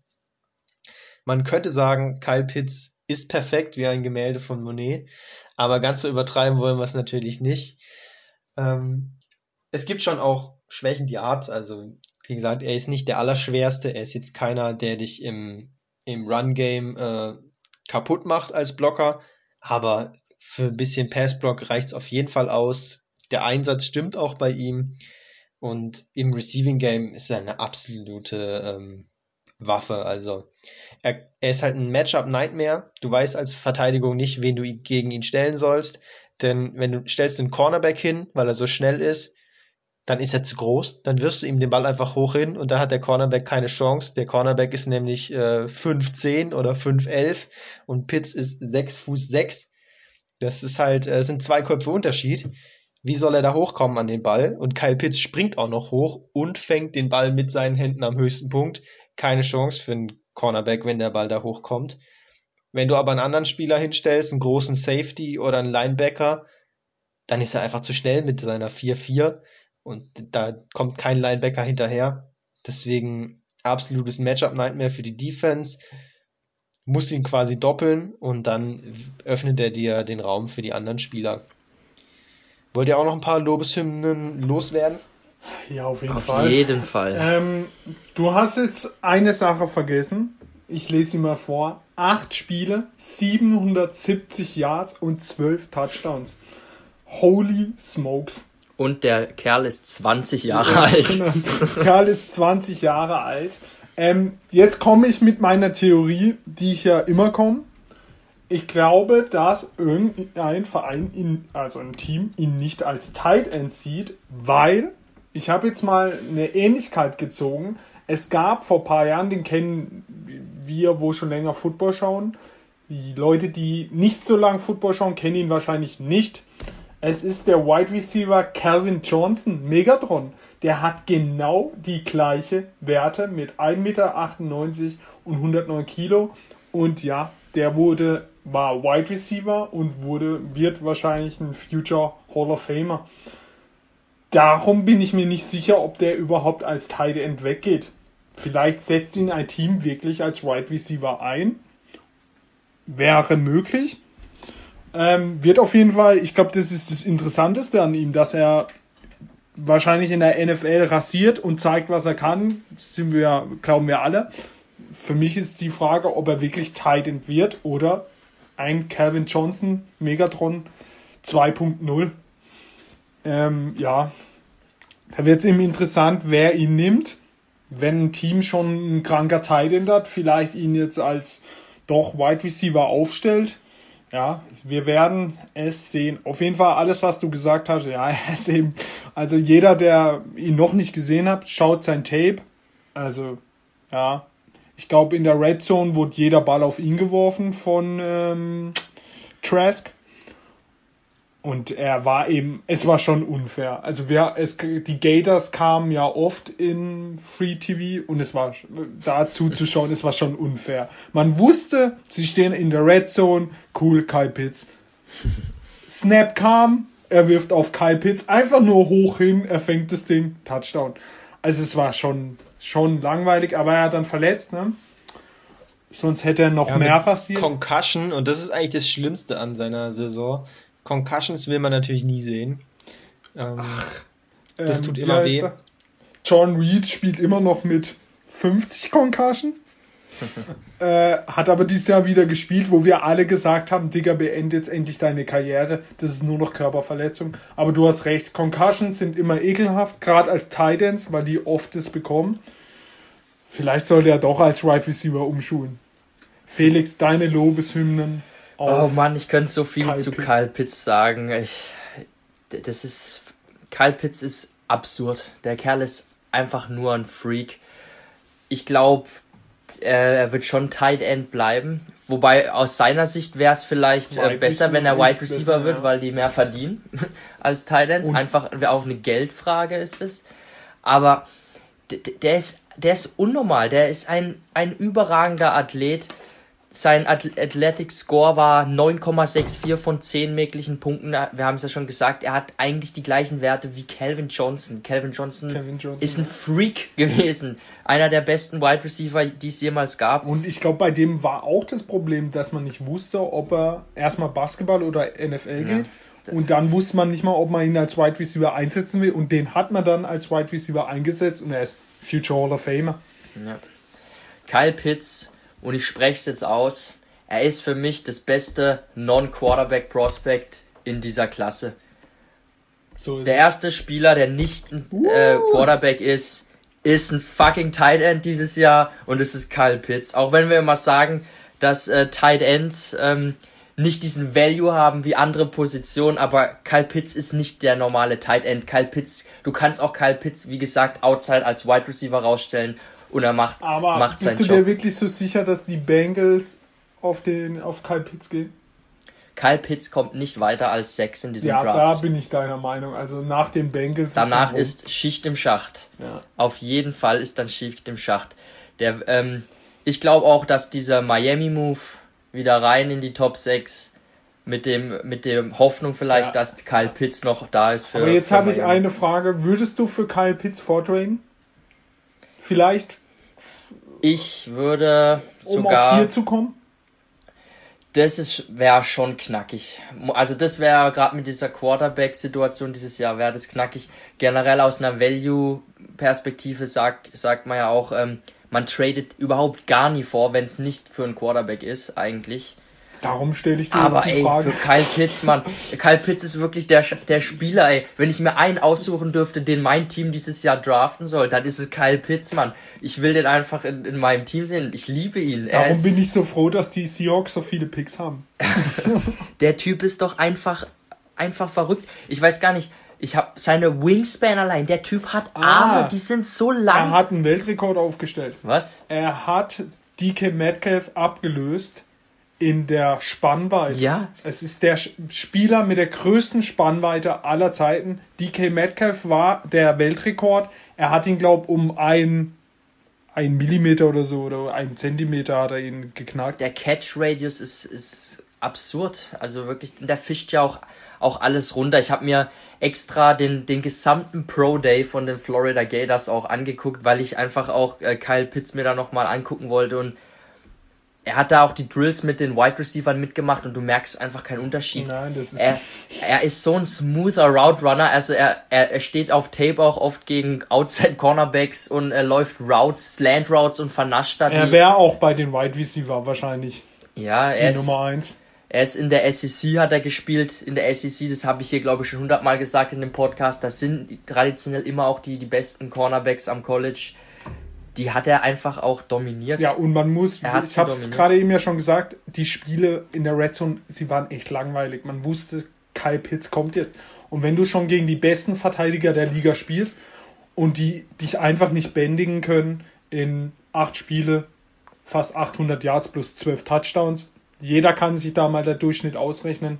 Jo, Und er fängt Dann- den Ball so, so unglaublich geschmeidig, wie er den Ball fängt. Der hat ja Hände wie ich hätte Bratpfannen. ihn gerne eben mal bei äh, ja, Mac Jones oder bei ähm, Lawrence gesehen, was er dann gemacht hätte. Der wäre der wär genau abgegangen, so abgegangen.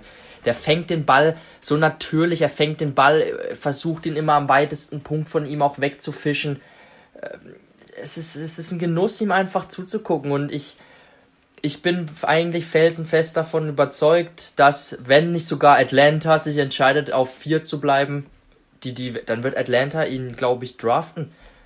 Wenn sie, ob- obwohl sie aus meiner Sicht an 4 äh, die, die ganzen Picks einsacken müssten für die Quarterback-needy Teams. Aber Kyle Pitts macht es nicht aus dem Top 6 Pick, kommt er nicht raus dieses Boah, Jahr. Stell dir mal vor, Julio Jones, Ridley und ein Kyle Pitts. Gute Nacht, dann ist Melly Ice wieder, wieder, dann ist Melly. Ice für Fantasy aber wieder sowas von relevant. Freunde. Wenn er gerade nicht- sagen, erstmal Wenn er sich QB1 nicht- in Fantasy. Wenn er sich nicht sacken lässt. Ja. Medi Scheiß. Hammer.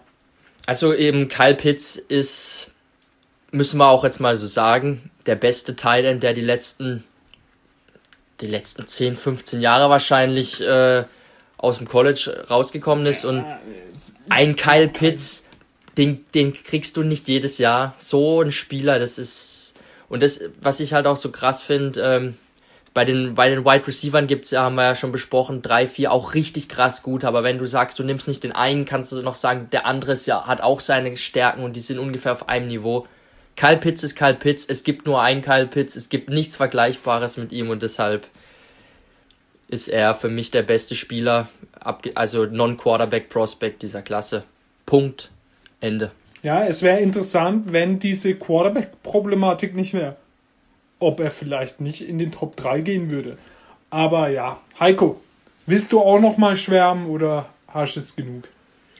Ich würde, um uns wieder ein bisschen runterzubringen, gerne eine Schweigeminute einbringen und zwar für uns drei selbst, dass keiner von uns ihn bei seinem eigenen Team bewundern werden kann.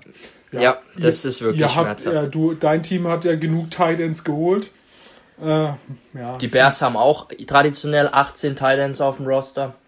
Von daher, aber ich werde ihn mir höchstwahrscheinlich versuchen, in Fantasy Football zu angeln, weil ich glaube, dass er ähm, Oh, wird es dein erster Pick? Vielleicht wird es auch mein Nummer 1 Pick, wer weiß. Aber er hat auch das Zeug dazu, selbst als Rookie schon einen richtig guten Impact zu haben. Bin ich fest davon Safe. überzeugt, bei, bei seinen Fähigkeiten. Ähm, ja, wir sind mit unserem Ranking durch. Hm, Ja, schaut euch einfach mal selbst die Tapes an. Wenn, schaut euch die Top 4, 5 an. Darüber würde ich nicht Schaut euch angucken. bitte nur die Aber Top 4, 5 Schaut an. euch einfach nur Kyle Pitts an und ihr wisst, warum wir hier gerade eine geschätzte halbe Stunde über ihn geredet haben Eine Lobeshymne. dass er so geil ist. Ähm, ja. So, dann kommen wir noch zu den News, was in den letzten zwei Wochen passiert ist. Es ist viel passiert. Es gab drei Trades. Die würden wir am Ende bringen. Kommen wir erstmal zu, ja, Heiko. Er hat euch einen Super Bowl gebracht. Cornerback Malcolm Butler von den Titans ist zu den Cardinals als gute Verstärkung. Heiko, deine Meinung? Ja, das mit der guten Verstärkung, Stärkung, das warten wir mal ab. Aber ähm, der Cornerback-Markt, der ist immer dünn. Ähm, Gerade im Top-Level. Butler hat sich einen Namen gemacht. Hat natürlich, wie du gesagt hast, im Super Bowl auch entscheidend dazu beigetragen mit der Interception, dass sie den Titel geholt haben. Das war natürlich ein geiles Play. Aber dieses Play allein macht ihn ja nicht zu einem Top-Corner. Er hat da noch eine gute Saison danach gespielt, aber er ist jetzt kein, äh, kein Top 10 Cornerback. Das ist er nicht. Ähm, aber er ist natürlich brauchbar und besser als das, was die Cardinals äh, sonst noch so im Kader hatten. Von daher immer ein guter Move, sich, sich da breiter aufzustellen auf so einer Position. So, auf jeden Fall. Meine Seahawks haben das gemacht, was ich erhofft hatte. Sie haben Carlos Dunlap zurückgeholt. Äh, da war jetzt vor ein paar Tagen, kam raus, dass er gesagt hat, er kommt nur zurück, wenn Russell Wilson bestätigt, dass er bleibt. Das hat er jetzt. Zwei Jahre, 16 Millionen, 8,5 garantiert. Ja, super. Wenigstens ein Pass-Rusher, der irgendwas kann. Ähm, dagegen haben sie Defense Tackle Sharon Reed entlassen. Ähm, den haben sie gebeten, äh, um ein Jahr zu unterschreiben, dass man ein bisschen auf den Cap Space rauskommt. Äh, hat er sich geweigert, wollte ein großer Vertrag. Hat man dann entlassen und der geht für ein Jahr zu äh, den Kansas City Chiefs.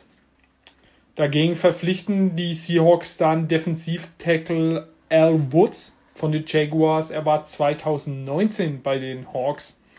Felix, komm, gib deine Meinung dazu. ja, für die Seahawks auf jeden Fall wichtig, dass sie Dunlap verlängern. Ähm, der kam ja, genau, der kam ja von den Bengals damals und der war auch ganz gut. Und die ja, Seahawks brauchen Pass Rush.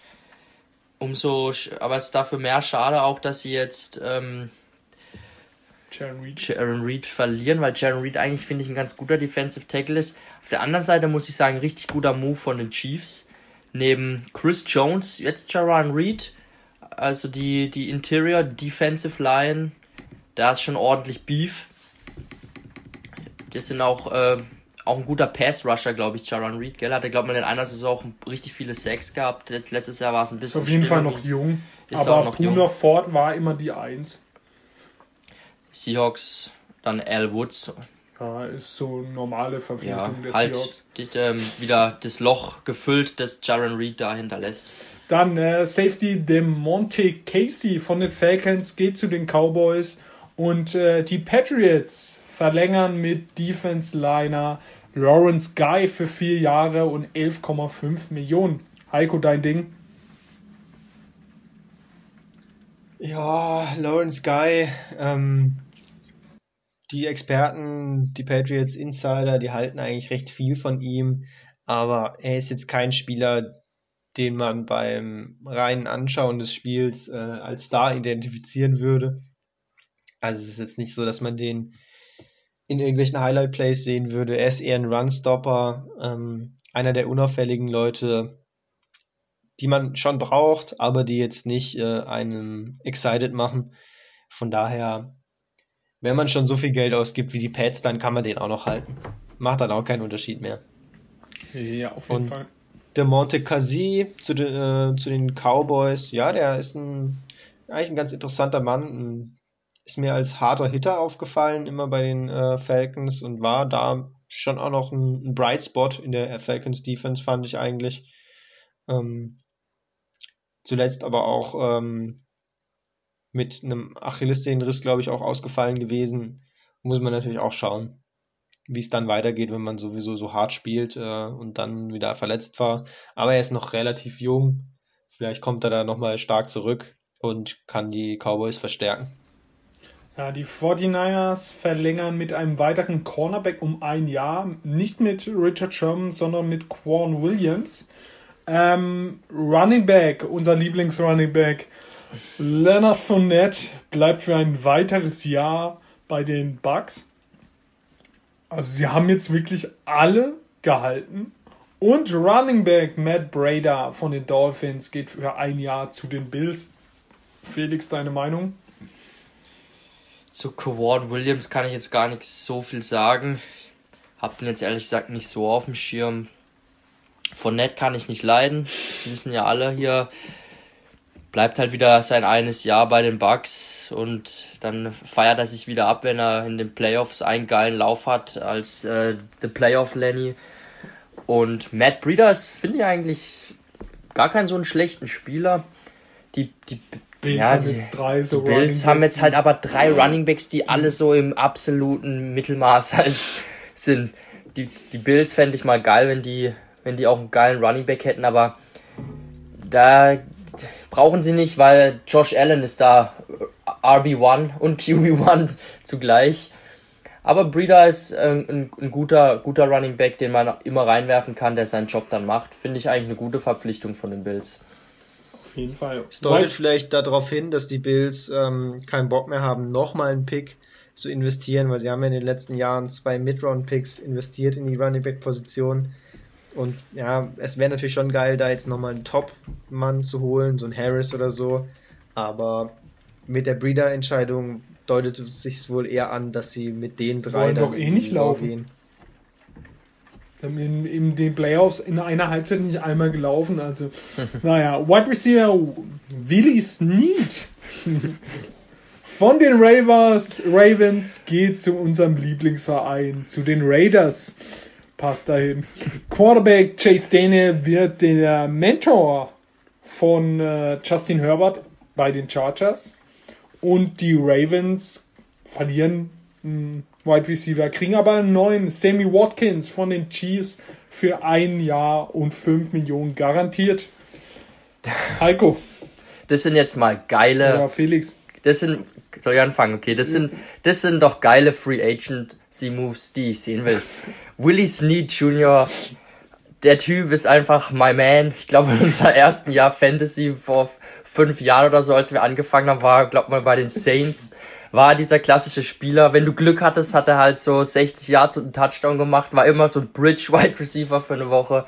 Ansonsten eigentlich ein relativ unauffälliger Spieler, ist relativ ruhig um ihn geworden und ich sehe jetzt eigentlich auch keinen großen, keinen großen Sprung, den die, die Raiders jetzt damit die machen, muss ich ehrlich sagen. Aber Willie Snead ist eine Legende. Chase Daniel ist sowieso die allergrößte Legende, die es gibt. Ist so. Ähm, ich weiß nicht, Chase Daniel hat in seinem Leben alles richtig gemacht. er verdient, glaub, pro Snap, den er, den er spielt, verdient er mehr, als wenn ich ein ganzes Jahr arbeiten gehe. Und wie viele Spiele hat Chase Daniel in seinem Leben gemacht?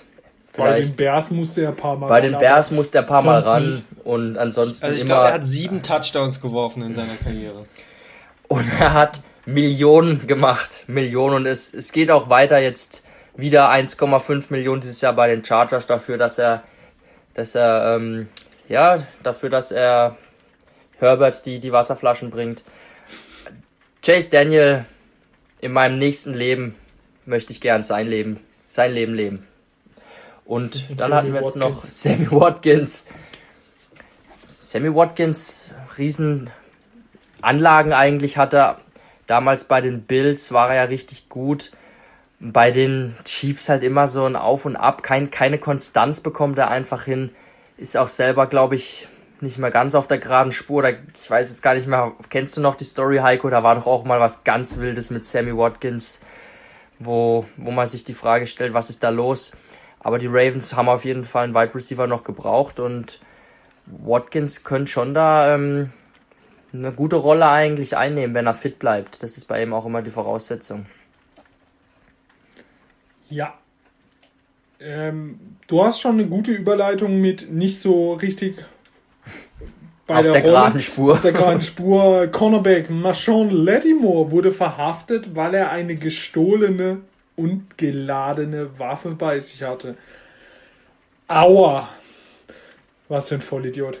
Cornerback Mackenzie Alexander von den Bengals, über den haben wir auch die letzten Folgen ordentlich geredet, geht zu den Vikings und macht die Vikings Defense ja noch ein Stück besser.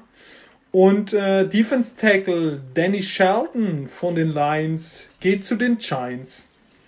Heiko, jetzt darfst du aber. Ja, ich komme erstmal nochmal zurück auf äh, Sammy Watkins. ähm, die Story damals, es war, der erste Aufhänger war eigentlich, dass er in seiner Buffalo-Zeit, wo er ja richtig gut war, ähm, den ganzen Tag äh, Party gemacht hat und besoffen ins Training gegangen ist und so und trotzdem abgeliefert hat, überraschenderweise eigentlich. Das hat Fall Yoshi auch immer gemacht. war er wirklich dauerhaft betrunken scheinbar und ähm, hat dann später so ein Turnaround gemacht und wurde äh, total fromm und hatte so spirituelle Erfahrungen, nenne ich es jetzt mal. Hat sich dann daraus irgendwie zurück ins Leben gezogen, ähm, aber durchaus auch wild. Also hat dann gemeint, äh, zum Beispiel als ähm, er verwechselt wurde, dass, dass er einen Touchdown gefangen hätte, den eigentlich ein anderer gefangen hat, hat er irgendwas ge gefaselt von äh, seine Seele ist in den anderen Körper übergesprungen und hat, hat den Touchdown gefangen. Also wild, wild. Aber wenn es ihm geholfen hat, vom Alkohol wegzukommen, ist es ja schon mal ein guter Ansatz, aber auf jeden Fall nicht ganz ähm, klassisch im Kopf, sage ich jetzt mal. Ja, und Latimore ist klassisch, klassisch im Kopf. ähm, müssen wir nicht drüber reden, glaube ich. Ich äh, denke, zu Waffenproblemen in den USA haben wir schon viel gesagt. Da kommt wahrscheinlich auch gleich nochmal ein anderes Thema, wo wir nochmal in einer etwas höheren Liga spielen. Ähm, ja, NFL-Spieler, ich würde sagen, grundsätzlich sollten sie vielleicht drüber nachdenken, für alle NFL-Spieler grundsätzlich mal ein Waffenverbot zu machen. Das wäre vielleicht ein guter Ansatzpunkt. Auf jeden Fall. Ähm, Cornerback Quinton Dunbar von den Seahawks ah, war sein erstes Jahr bei den Seahawks und auch ein unglaublich schlechtes Jahr. Zu den Lions, da gehört er hin, da passt er hin. Running Back Belage, ich glaube bei den Dolphins war am Schluss. Ja. Äh, geht zu den Steelers, vielleicht auch der Starting Running Back dort. Ähm, ja, und Running Back Giovanni Bernard wurde entlassen von den Bengals, weil auch er sollte eine Umstrukturierung an seinem Vertrag machen, wollte er nicht. Dann äh, hat man ihn freigegeben und danach entlassen. Felix, deine Meinung? Quinton Dunbar hattest du ja, du als Seahawks-Fan hast ihn in, im Auge furchtbar. wohl gehabt, war ganz furchtbar. Von daher kann er von mir aus gern zu den Lions gehen. Ich als Bears-Fan habe jetzt keine enge Bindung zu den Lions. Da, da, da können sie ihn gerne parken. Ich, keine Ahnung, was der Move soll von den Lions. Die Secondary ist eh schwach. Tanken. Ähm, ja, da macht Dunbar jetzt die nicht wirklich besser.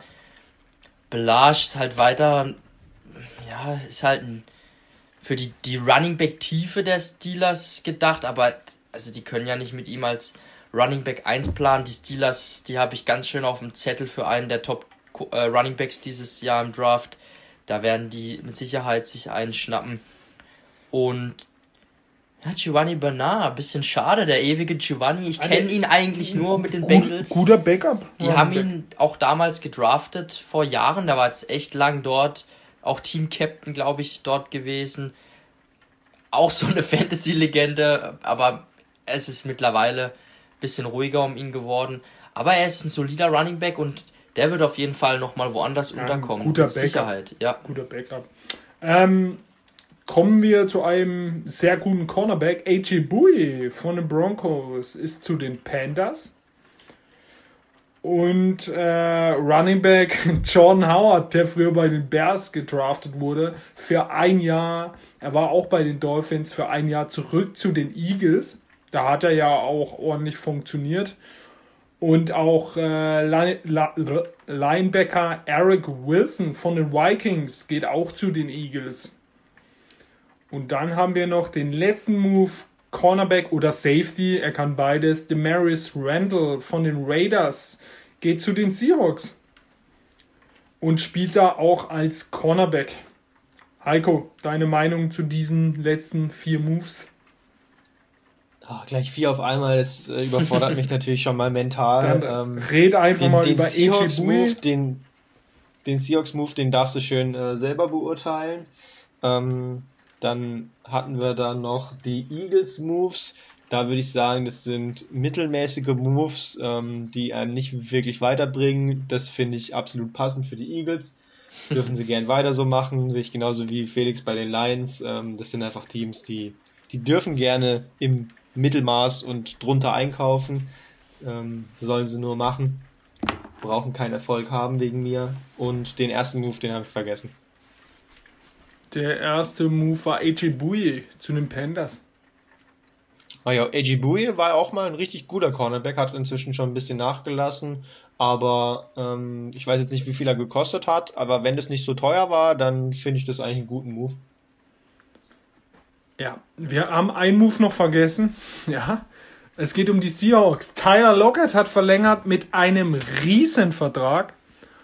Ich habe mir den, ich habe vergessen, mir den Tra Vertrag jetzt richtig anzuschauen, aber ja, 63 Millionen, glaube ich, waren es. Da muss ich mir schon ordentlich an den Kopf fassen. Hm. Ähm, kommen wir aber zu den letzten drei Themen. Es waren drei Trades in den letzten Tagen, Wochen. Der eine Trade war die Panthers traden von den Jets Quarterback Sam Donald, der frühere Erstrundenpick der Jets, geben dafür ein Sechs-Runden-Pick 2021, also dieses Jahr ein Zweitrunden-Pick 2022 und ein Viertrunden-Pick 2022. Heiko, deine Meinung dazu? Erstmal noch kurz zu Tyler Lockett. Ich wollte dich da nicht so im Regen stehen lassen gerade. Ähm, ist ein guter Spieler auf jeden Fall. Spieler, den ich mag, aber ist schon teuer. Also ist schon Zu eine Ansage. Ähm, durchaus fraglich, ob er den Vertrag zu Ende spielt. Ähm, ich, wenn ich das richtig gesehen bis, habe bisher, dann kommt man schon auch vorzeitig aus dem Vertrag raus und ich denke, dann wird man ihn nicht diesen ganzen Vertrag lang bei den Seahawks sehen. Nehme ich jetzt mal an. Wäre jetzt meine Vermutung, aber für die nächsten ein, zwei Jahre macht er dein Team auf jeden Fall natürlich besser. So, jetzt zu Darnold. Wir haben ja schon gesagt, ähm, dass sie da eine Veränderung vornehmen werden und höchstwahrscheinlich Zach Wilson holen an zwei, die Jets. Wenn man schon an zwei ist, dann sollte man da auch zuschlagen. Wobei auf der anderen Seite die Jets natürlich eigentlich jedes Jahr in den Top 5 picken. Ähm, da hätte man natürlich auch in den anderen Jahren zuschlagen können, aber ja, Donald hat nie das Potenzial abgerufen, was er hat, was man in ihm gesehen hat. Er war schon immer eigentlich eher ein, Projekt mit guten Anlagen, aber darüber ist er nie wirklich hinausgekommen. Er macht immer wieder ganz gute Plays, aber dann sieht er halt zwischendrin wieder Geister und macht völlig wilde Sachen.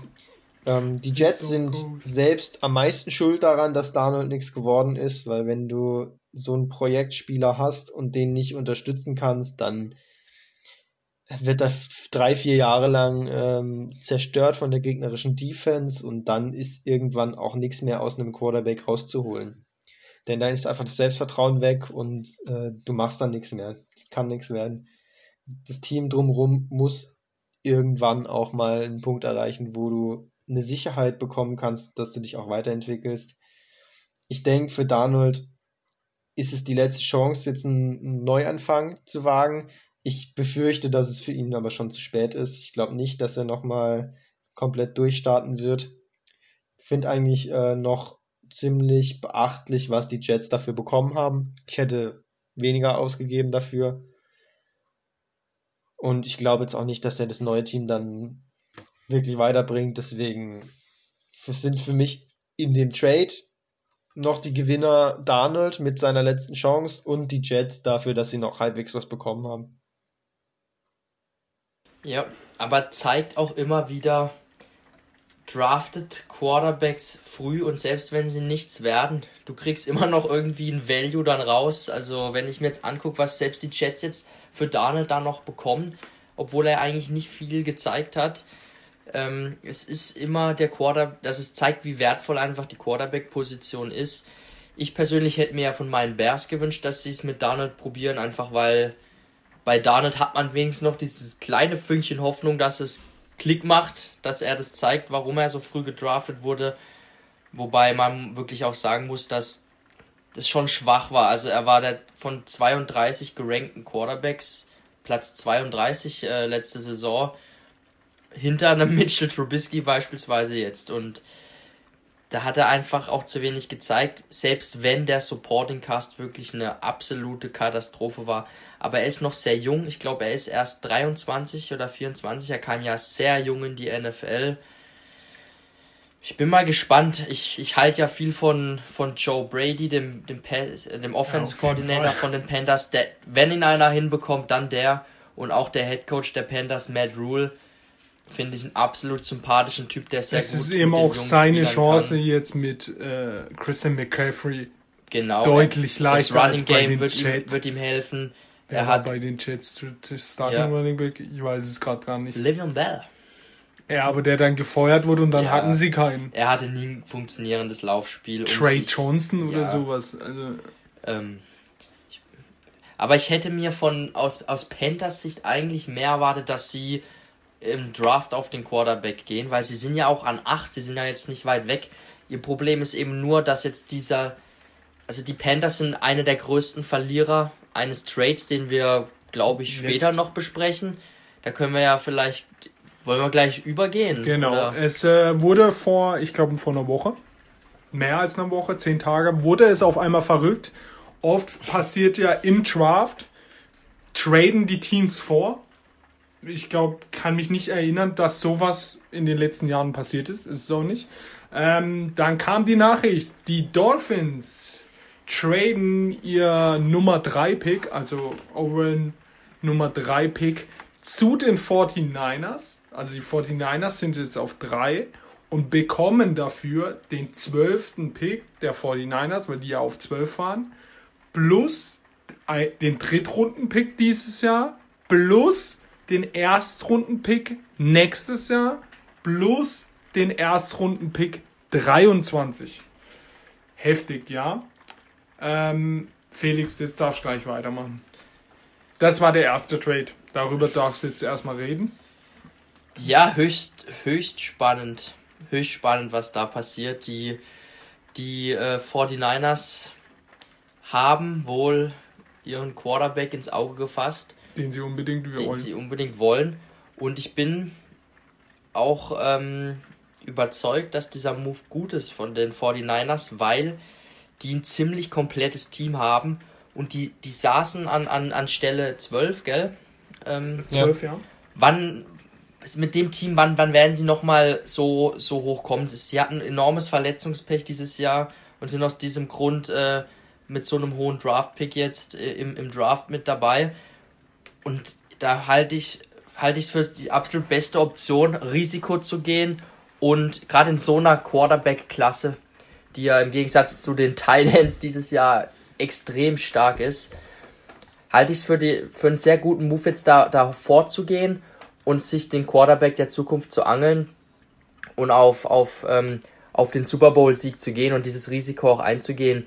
Ich bin mal sehr gespannt, wer der Auserkorene ist. Der Draft beginnt dieses Jahr eigentlich erst an Nummer 3. Wir wissen, was passiert. Trevor Lawrence und höchstwahrscheinlich Zach Wilson werden die ersten zwei Picks sein und dann geht's richtig los. Was machen die 49ers? Und kann man ja vielleicht auch schon mal erzählen, die Experten, viele NFL-Experten glauben, sie werden sich für Mac Jones entscheiden. Das fände ich wirklich sehr überraschend, wenn sie wirklich für Mac Jones diesen ganzen Aufwand betreiben, anstatt für Fields oder Lance. Das wird so spannend. Ich freue mich auch richtig auf die, auf die Draftnacht, was da passiert. Also, das ist höchst interessant, was da im Moment vor sich geht in, in der NFL. Ja, wird brutal abgehen auf jeden Fall. Ähm, du hast gerade schon gesagt, äh, wir und alle sind uns eigentlich relativ sicher mit Pick 1 und 2 und genau das ist auch der Grund, warum jetzt dieser Trade passiert ist und warum er sonst nicht so passiert in der Regel vor dem Draft ähm, auf 3 oder auf 4 hoch zu traden, denn du weißt ja nicht, wer davor geht, ob dein Mann schon weg ist, aber die 49ers haben jetzt eben ein ziemlich gutes Bild von dem, was davor höchstwahrscheinlich passiert. Und dann beginnt der Draft, wie du gesagt hast, bei drei und sie können sich dann ihren Mann aussuchen aus dem, was sie wissen, was noch auf dem Board ist. Deswegen lieber jetzt machen, als zu lange warten, bis jemand äh, noch vor dich kommt. Ja. Von daher genau der richtige Move. Wie du gesagt hast, einige vermuten, es wird äh, Mac Jones. Dann wäre es natürlich schon sehr gewagt. Also dann ist Wär vor allem mutig, die Frage, ja. muss ich für Mac Jones auf drei gehen oder wäre Ja. er nicht auch auf sieben oder so zu haben gewesen für weniger Draft Capital? Aber also ich, ich, ich sehe da auch viel Spekulation drin. Ich bin mir nicht sicher, dass es Mac Jones wird. Ähm, auch wenn Ach, sich viele ja. inzwischen sicher sind. Ich bin mir da überhaupt nicht sicher, dass er das wird. Ich kann dir aber nicht sagen, wer es wird. Fields, Man, Jones. man muss oder- auch sagen, dass die, die 49ers sogar dran waren an den Jets. Nur die Jets wollen ihren zweiten Pick auf keinen Fall hergeben. Das ist eigentlich das Zeichen, dass sie den Quarterback nehmen. Was anderes hätte auch keinen Sinn gemacht. Aber und dann haben sich die Dolphins bereit erklärt, nach hinten zu gehen.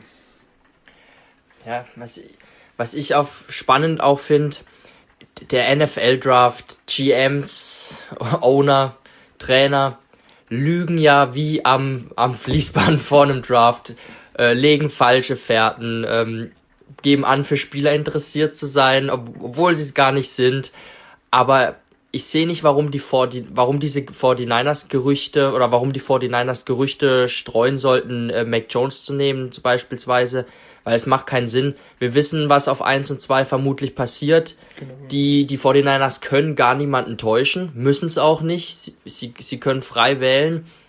Und deshalb glaube ich, dass diese Gerüchte, es könnte wirklich was dran sein. Ich bin mittlerweile nicht mehr überrascht, wenn sie wirklich Mac Jones nehmen. Also ich glaube auch, dass sie Mac Jones nehmen. Das ist, finde ich, der Quarterback, der am meisten in das Spielsystem reinpasst. Ja. Das, der passt da sowas von gut rein. Es ist die Frage, ob man dafür auf drei muss. Aber sehe ich, ist der Unterschied zu Mac, von Mac Jones zu Garoppolo wirklich so groß? Mac Jones, Alter, der hat eine Wampe. Stell dir mal vor, ja. den fit. Aber eben, wie Heiko so schon sagt, typ, muss ich dann auch auf drei hoch für, für Mac Jones? Sie sehen es eben. Vor ein paar Jahren haben es die Bears mit Trubisky gemacht. Jetzt ist es eben so. Ähm, kommen wir Aber ich will noch kurz einhaken, bevor wir den zweiten Trade machen. Ich hatte es ja noch von den Panthers, warum die Panthers jetzt ein Verlierer sind. Ja, wir, genau. wir, wir wissen jetzt mit mit eigentlich hundertprozentiger Sicherheit, dass die ersten drei Picks schon mal gleich Quarterback sind. So, jetzt ist der nächste Pick 4 äh, gehört den Falcons. Die Panthers brauchen einen Quarterback, also jetzt natürlich nicht mehr, sie haben ja Donald geholt, aber davor ähm, wussten wir, sie brauchen einen Quarterback und wir sind ja auch davon ausgegangen, dass sie im Draft einen nehmen wollen. Jetzt haben sie aber das Problem, dass sie an vier schlecht hochtraden können, weil da die Falcons sitzen und die Falcons sind in einer Division mit den Panthers. Und es ist schon mal eh schwierig, in der eigenen Division Trades einzufädeln. Und dann glaube ich, dass die Falcons gerade wirklich auch sehr viele Angebote von anderen Teams bekommen. Das ist auch bewiesen, ja. Die sehr, sehr viel anbieten.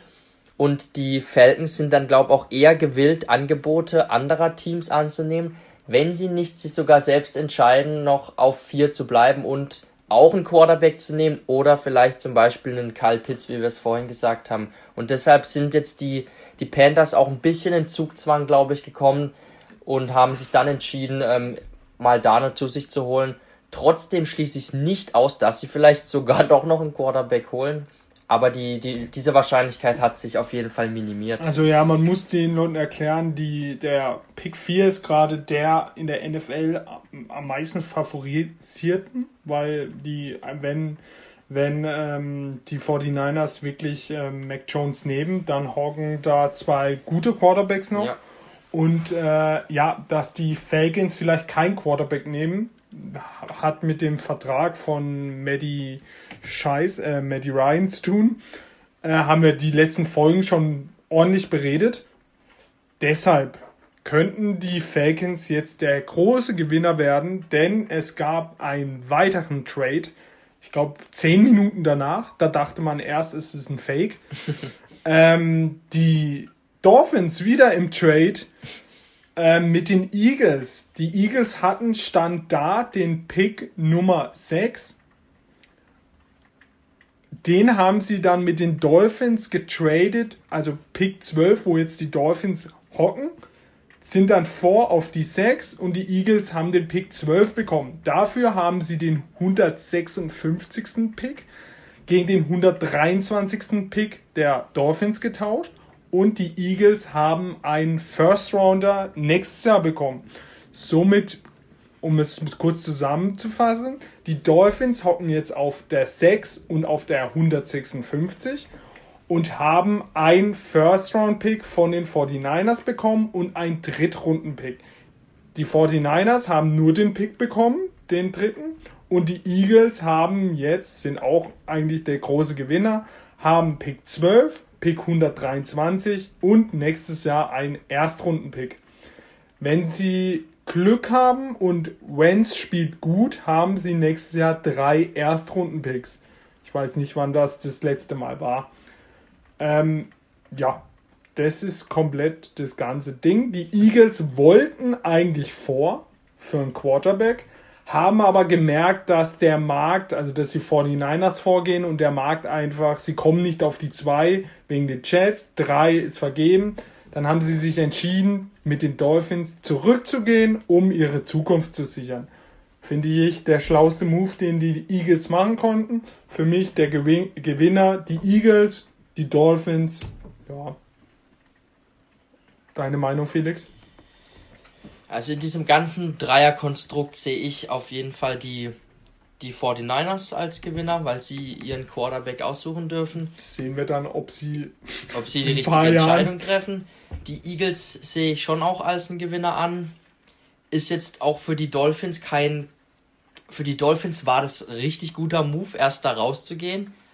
Weiß aber, dass sie jetzt halt wieder von 12 auf 6 hochgehen. Vielleicht für Kyle Pitts. Dann wieder einen Erstrunden-Pick abgeben. Sehe ich jetzt nicht ganz so gut. Aber sie haben ja einen Erstrunden-Pick ja, plus gemacht. Trotzdem haben sie einen Plus gemacht, deshalb können sie sich das auch auf jeden Fall erlauben. Ich kann auch kurz vorlesen: die Dolphins-Pick in den ersten drei Runden in den nächsten Jahren. Dieses Jahr zwei Erstrunden-Pick, zwei Zwei-Runden-Pick, ein Drittrunden-Pick. Nächstes Jahr ein Erstrunden-Pick, den, den sie jetzt bekommen haben, zwei Zweitrunden-Picks, zwei Drittrunden-Picks und 23 zwei Erstrunden-Picks, ein Zweitrunden-Pick, ein Drittrunden-Pick. Ja. Ja, die haben eine, eine gute Zukunft vor sich, sofern Tua Tagovailoa auch äh, der Quarterback ist, den sie, den sie sich erhoffen in ihm. Vielleicht kommt ja Watson für einen Erstrunden-Pick noch. Ja, es ist ganz klar, ich lese da ganz klar raus, die Dolphins wollen auf jeden Fall einen noch dieser High-End Passcatchern, glaube ich, holen. Auf jeden Fall, ja. Ich glaube, sie wollen gern Kyle Pitts, Jamar Chase oder Devonta Smith. Bin ich mir eigentlich ziemlich sicher. Vielleicht auch den Top Offensive Tackle. Sie, sie wollten sicher gehen, dass sie eins von diesen Top. Blue Chip Prospects bekommen von der, in der Offense und deshalb sind sie wieder hochgegangen. Und die Eagles alles Und die Eagles sitzen äh, da jetzt mit auch vielen Picks und können, können, kriegen trotzdem noch einen sehr guten Spieler auf 12. Ja, Heiko, du zitterst ja, schon. Ich finde auch die es. Dolphins ähm, im Nachhinein, erst war ich kurz irritiert, was sie da machen, aber im Nachhinein eigentlich perfekt, denn sie bekommen höchstwahrscheinlich oder mit ziemlich großer Wahrscheinlichkeit äh, einen Spieler, den sie sogar auf 3 eh schon geholt hätten dann mit einem sogar noch etwas günstigeren Vertrag für die nächsten Jahre und zusätzlich nochmal ein First-Round-Pick, also eigentlich der Jackpot für sie. Natürlich wäre es auch nicht schlecht gewesen, dann nochmal zwei First-Round-Picks nur zu, dazu zu bekommen und auf zwölf zu bleiben, aber sie haben so wenig Lücken noch und so viele Picks in den nächsten Jahren, dass sie sich echt leisten können, jetzt auf so einen ähm, Megaspieler zu gehen, eben den besten Tackle oder eine von diesen offensiven Waffen und sich da einfach alles auszusuchen, finde ich absolut richtig. Die Eagles hingegen haben eben mehr Lücken noch in ihrem Team und selbst auf 12 werden sie wahrscheinlich noch mit einer guten Wahrscheinlichkeit die Möglichkeit haben, sich einen der Wide Receiver auszusuchen. Also ich denke, entweder Smith oder Waddle könnten schon auf 12 auf jeden Fall noch da sein. Und ähm, dann nehmen sie davon einen mit und haben noch was dazu bekommen an Picks, also für die auch top. Ähm, Verlierer sind größtenteils eigentlich äh, Teams, die nicht an diesen Trades beteiligt waren. Mhm. Genau, und äh, die Eagles haben ja das Glück, ich habe es gerade eben schon gesagt, wenn Vance gut spielt, haben sie nächstes Jahr drei Erstrunden-Picks. Ach ja, dann geht es also, damit eben hoch für Spencer Rattler oder sowas ähnliches. Ja, auf jeden Fall. Sam Howell. Also, ähm, cool, es ist viel passiert. Der eine fragt sich, warum vorm Draft, warum nicht im Draft? Da waren wahrscheinlich die Dolphins inspiriert, weil sie sagen, wir veröffentlichen das jetzt, dass wir auch gleich wieder vor können, das, was sie jetzt gemacht haben. Ähm, Wahrscheinlich kommt noch einer mit den Falcons ein Trade, also sehr interessant dieses Jahr. Aber der dann im Draft, weil die Leute der erst gucken Draft. wollen, äh, ja. wen. Wer dann auf der Wer, wer ist noch da? Genau, wenn die 49ers wirklich äh, den Quarterback nehmen und der Hawk noch, ähm, ja, die zwei, wie heißen sie denn? Äh, Fields oder Lance. Genau, Fields oder Lanes, dann, ich glaube, da wird es dann ganz unruhig mal im Da Draft regnet auf Picks vier. und da glühen die Telefonleitungen. auf aber der vier, da, wenn, wenn der Pick eingeht zur 3 und da steht auf der Bühne Mac Jones, dann wird's, dann wird's ganz unruhig in den zwei Minuten. Ich denke, die Anrufe werden schon davor passieren. Ja, natürlich. Und es werden schon mal Angebote abgegeben und gesagt, hey, wenn der Spieler da ist, den wir haben wollen, der wird natürlich nicht genannt, aber wir haben da einen im Auge. Wenn der auf vier noch da wäre, würden wir euch ein Angebot machen und das bewegt sich ungefähr in Aber der ich Range. glaube, Könnt ihr euch dann das wetten, vorstellen? dann wetten wir alle, dass es dann ein Trade Alert kommt. Und ja, das dürften wird, sich die Falcons eigentlich nicht entgehen lassen. nein, das wird dann auch teuer. Ah, Ich freue mich. Wann Ich ist er auch. denn? Ende des Monats. Ende des Monats. Wir haben noch ein paar Wochen, wir machen noch einen Mock Draft. Yes. Ich glaube, Mock Draft, ja, dieses Jahr ist, glaube ich, deutlich einfacher als letztes Jahr. Mockdraft ist nie Ja, einfach. ersten Position. Natürlich, natürlich nicht, aber ähm, man kann schon viele Tenden Tendenz. Letztes Jahr waren, da wusste man nicht mal, wo Jeff Okuda hingeht. Ja.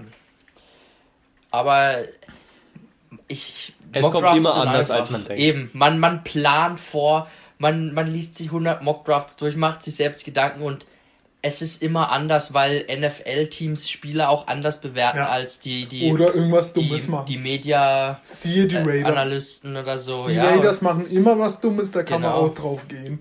deshalb, das Am ist Ende auch das nehmen Geile die Jets Draft. einfach Mac Jones schon auf zwei. Ja. Und wir, Dann- wir, wir reiben uns alle die Dann, Augen. dann fahre ich dahin nach Cleveland und bringe sie um, weil dann haben die 49ers ja. äh, Zach Wilson und darauf hätte ich absolut keinen Bock. ja, auf jeden Fall, ich denke, das war jetzt eine coole Folge. Hört sie euch an. Und äh, was wir das nächste Mal machen, bereden wir noch. Und ich würde sagen, ja, nächste Woche pünktlich, nicht wie die letzten Wochen, dass ihr uns auch nicht äh, ja, privat eine Nachricht schreibt, wo bleibt, wo bleibt, wo bleibt. Ähm, auf Instagram wird jetzt noch was kommen, wenn unser Grafikdesigner es endlich mal hinbekommt. Da kommen unsere ganzen Rankings schön für euch äh, per Grafik dargestellt, dass ihr auch verfolgen könnt, dass ihr die auch mal schriftlich habt. Und ja, dann folgt uns auf Instagram, folgt uns auf Spotify, Apple Music, Google Music, überall wo wir sind. Äh, macht Werbung und dann wünsche ich euch noch einen schönen Abend. ja, dem schließe ich mich nur an. Schönen Abend euch. Oder Tag, wann immer ihr uns auch hört. Haut auch gerne noch per Mail oder per Instagram äh, Wünsche raus, was wir noch analysieren sollen, welche Positionen vielleicht und äh, welche Spieler ihr euch vielleicht schon für euer Team auch angeschaut habt von Positionen, die wir noch nicht analysiert haben. Und ansonsten hören wir uns bald. Macht's gut. Ciao, ciao. Ciao.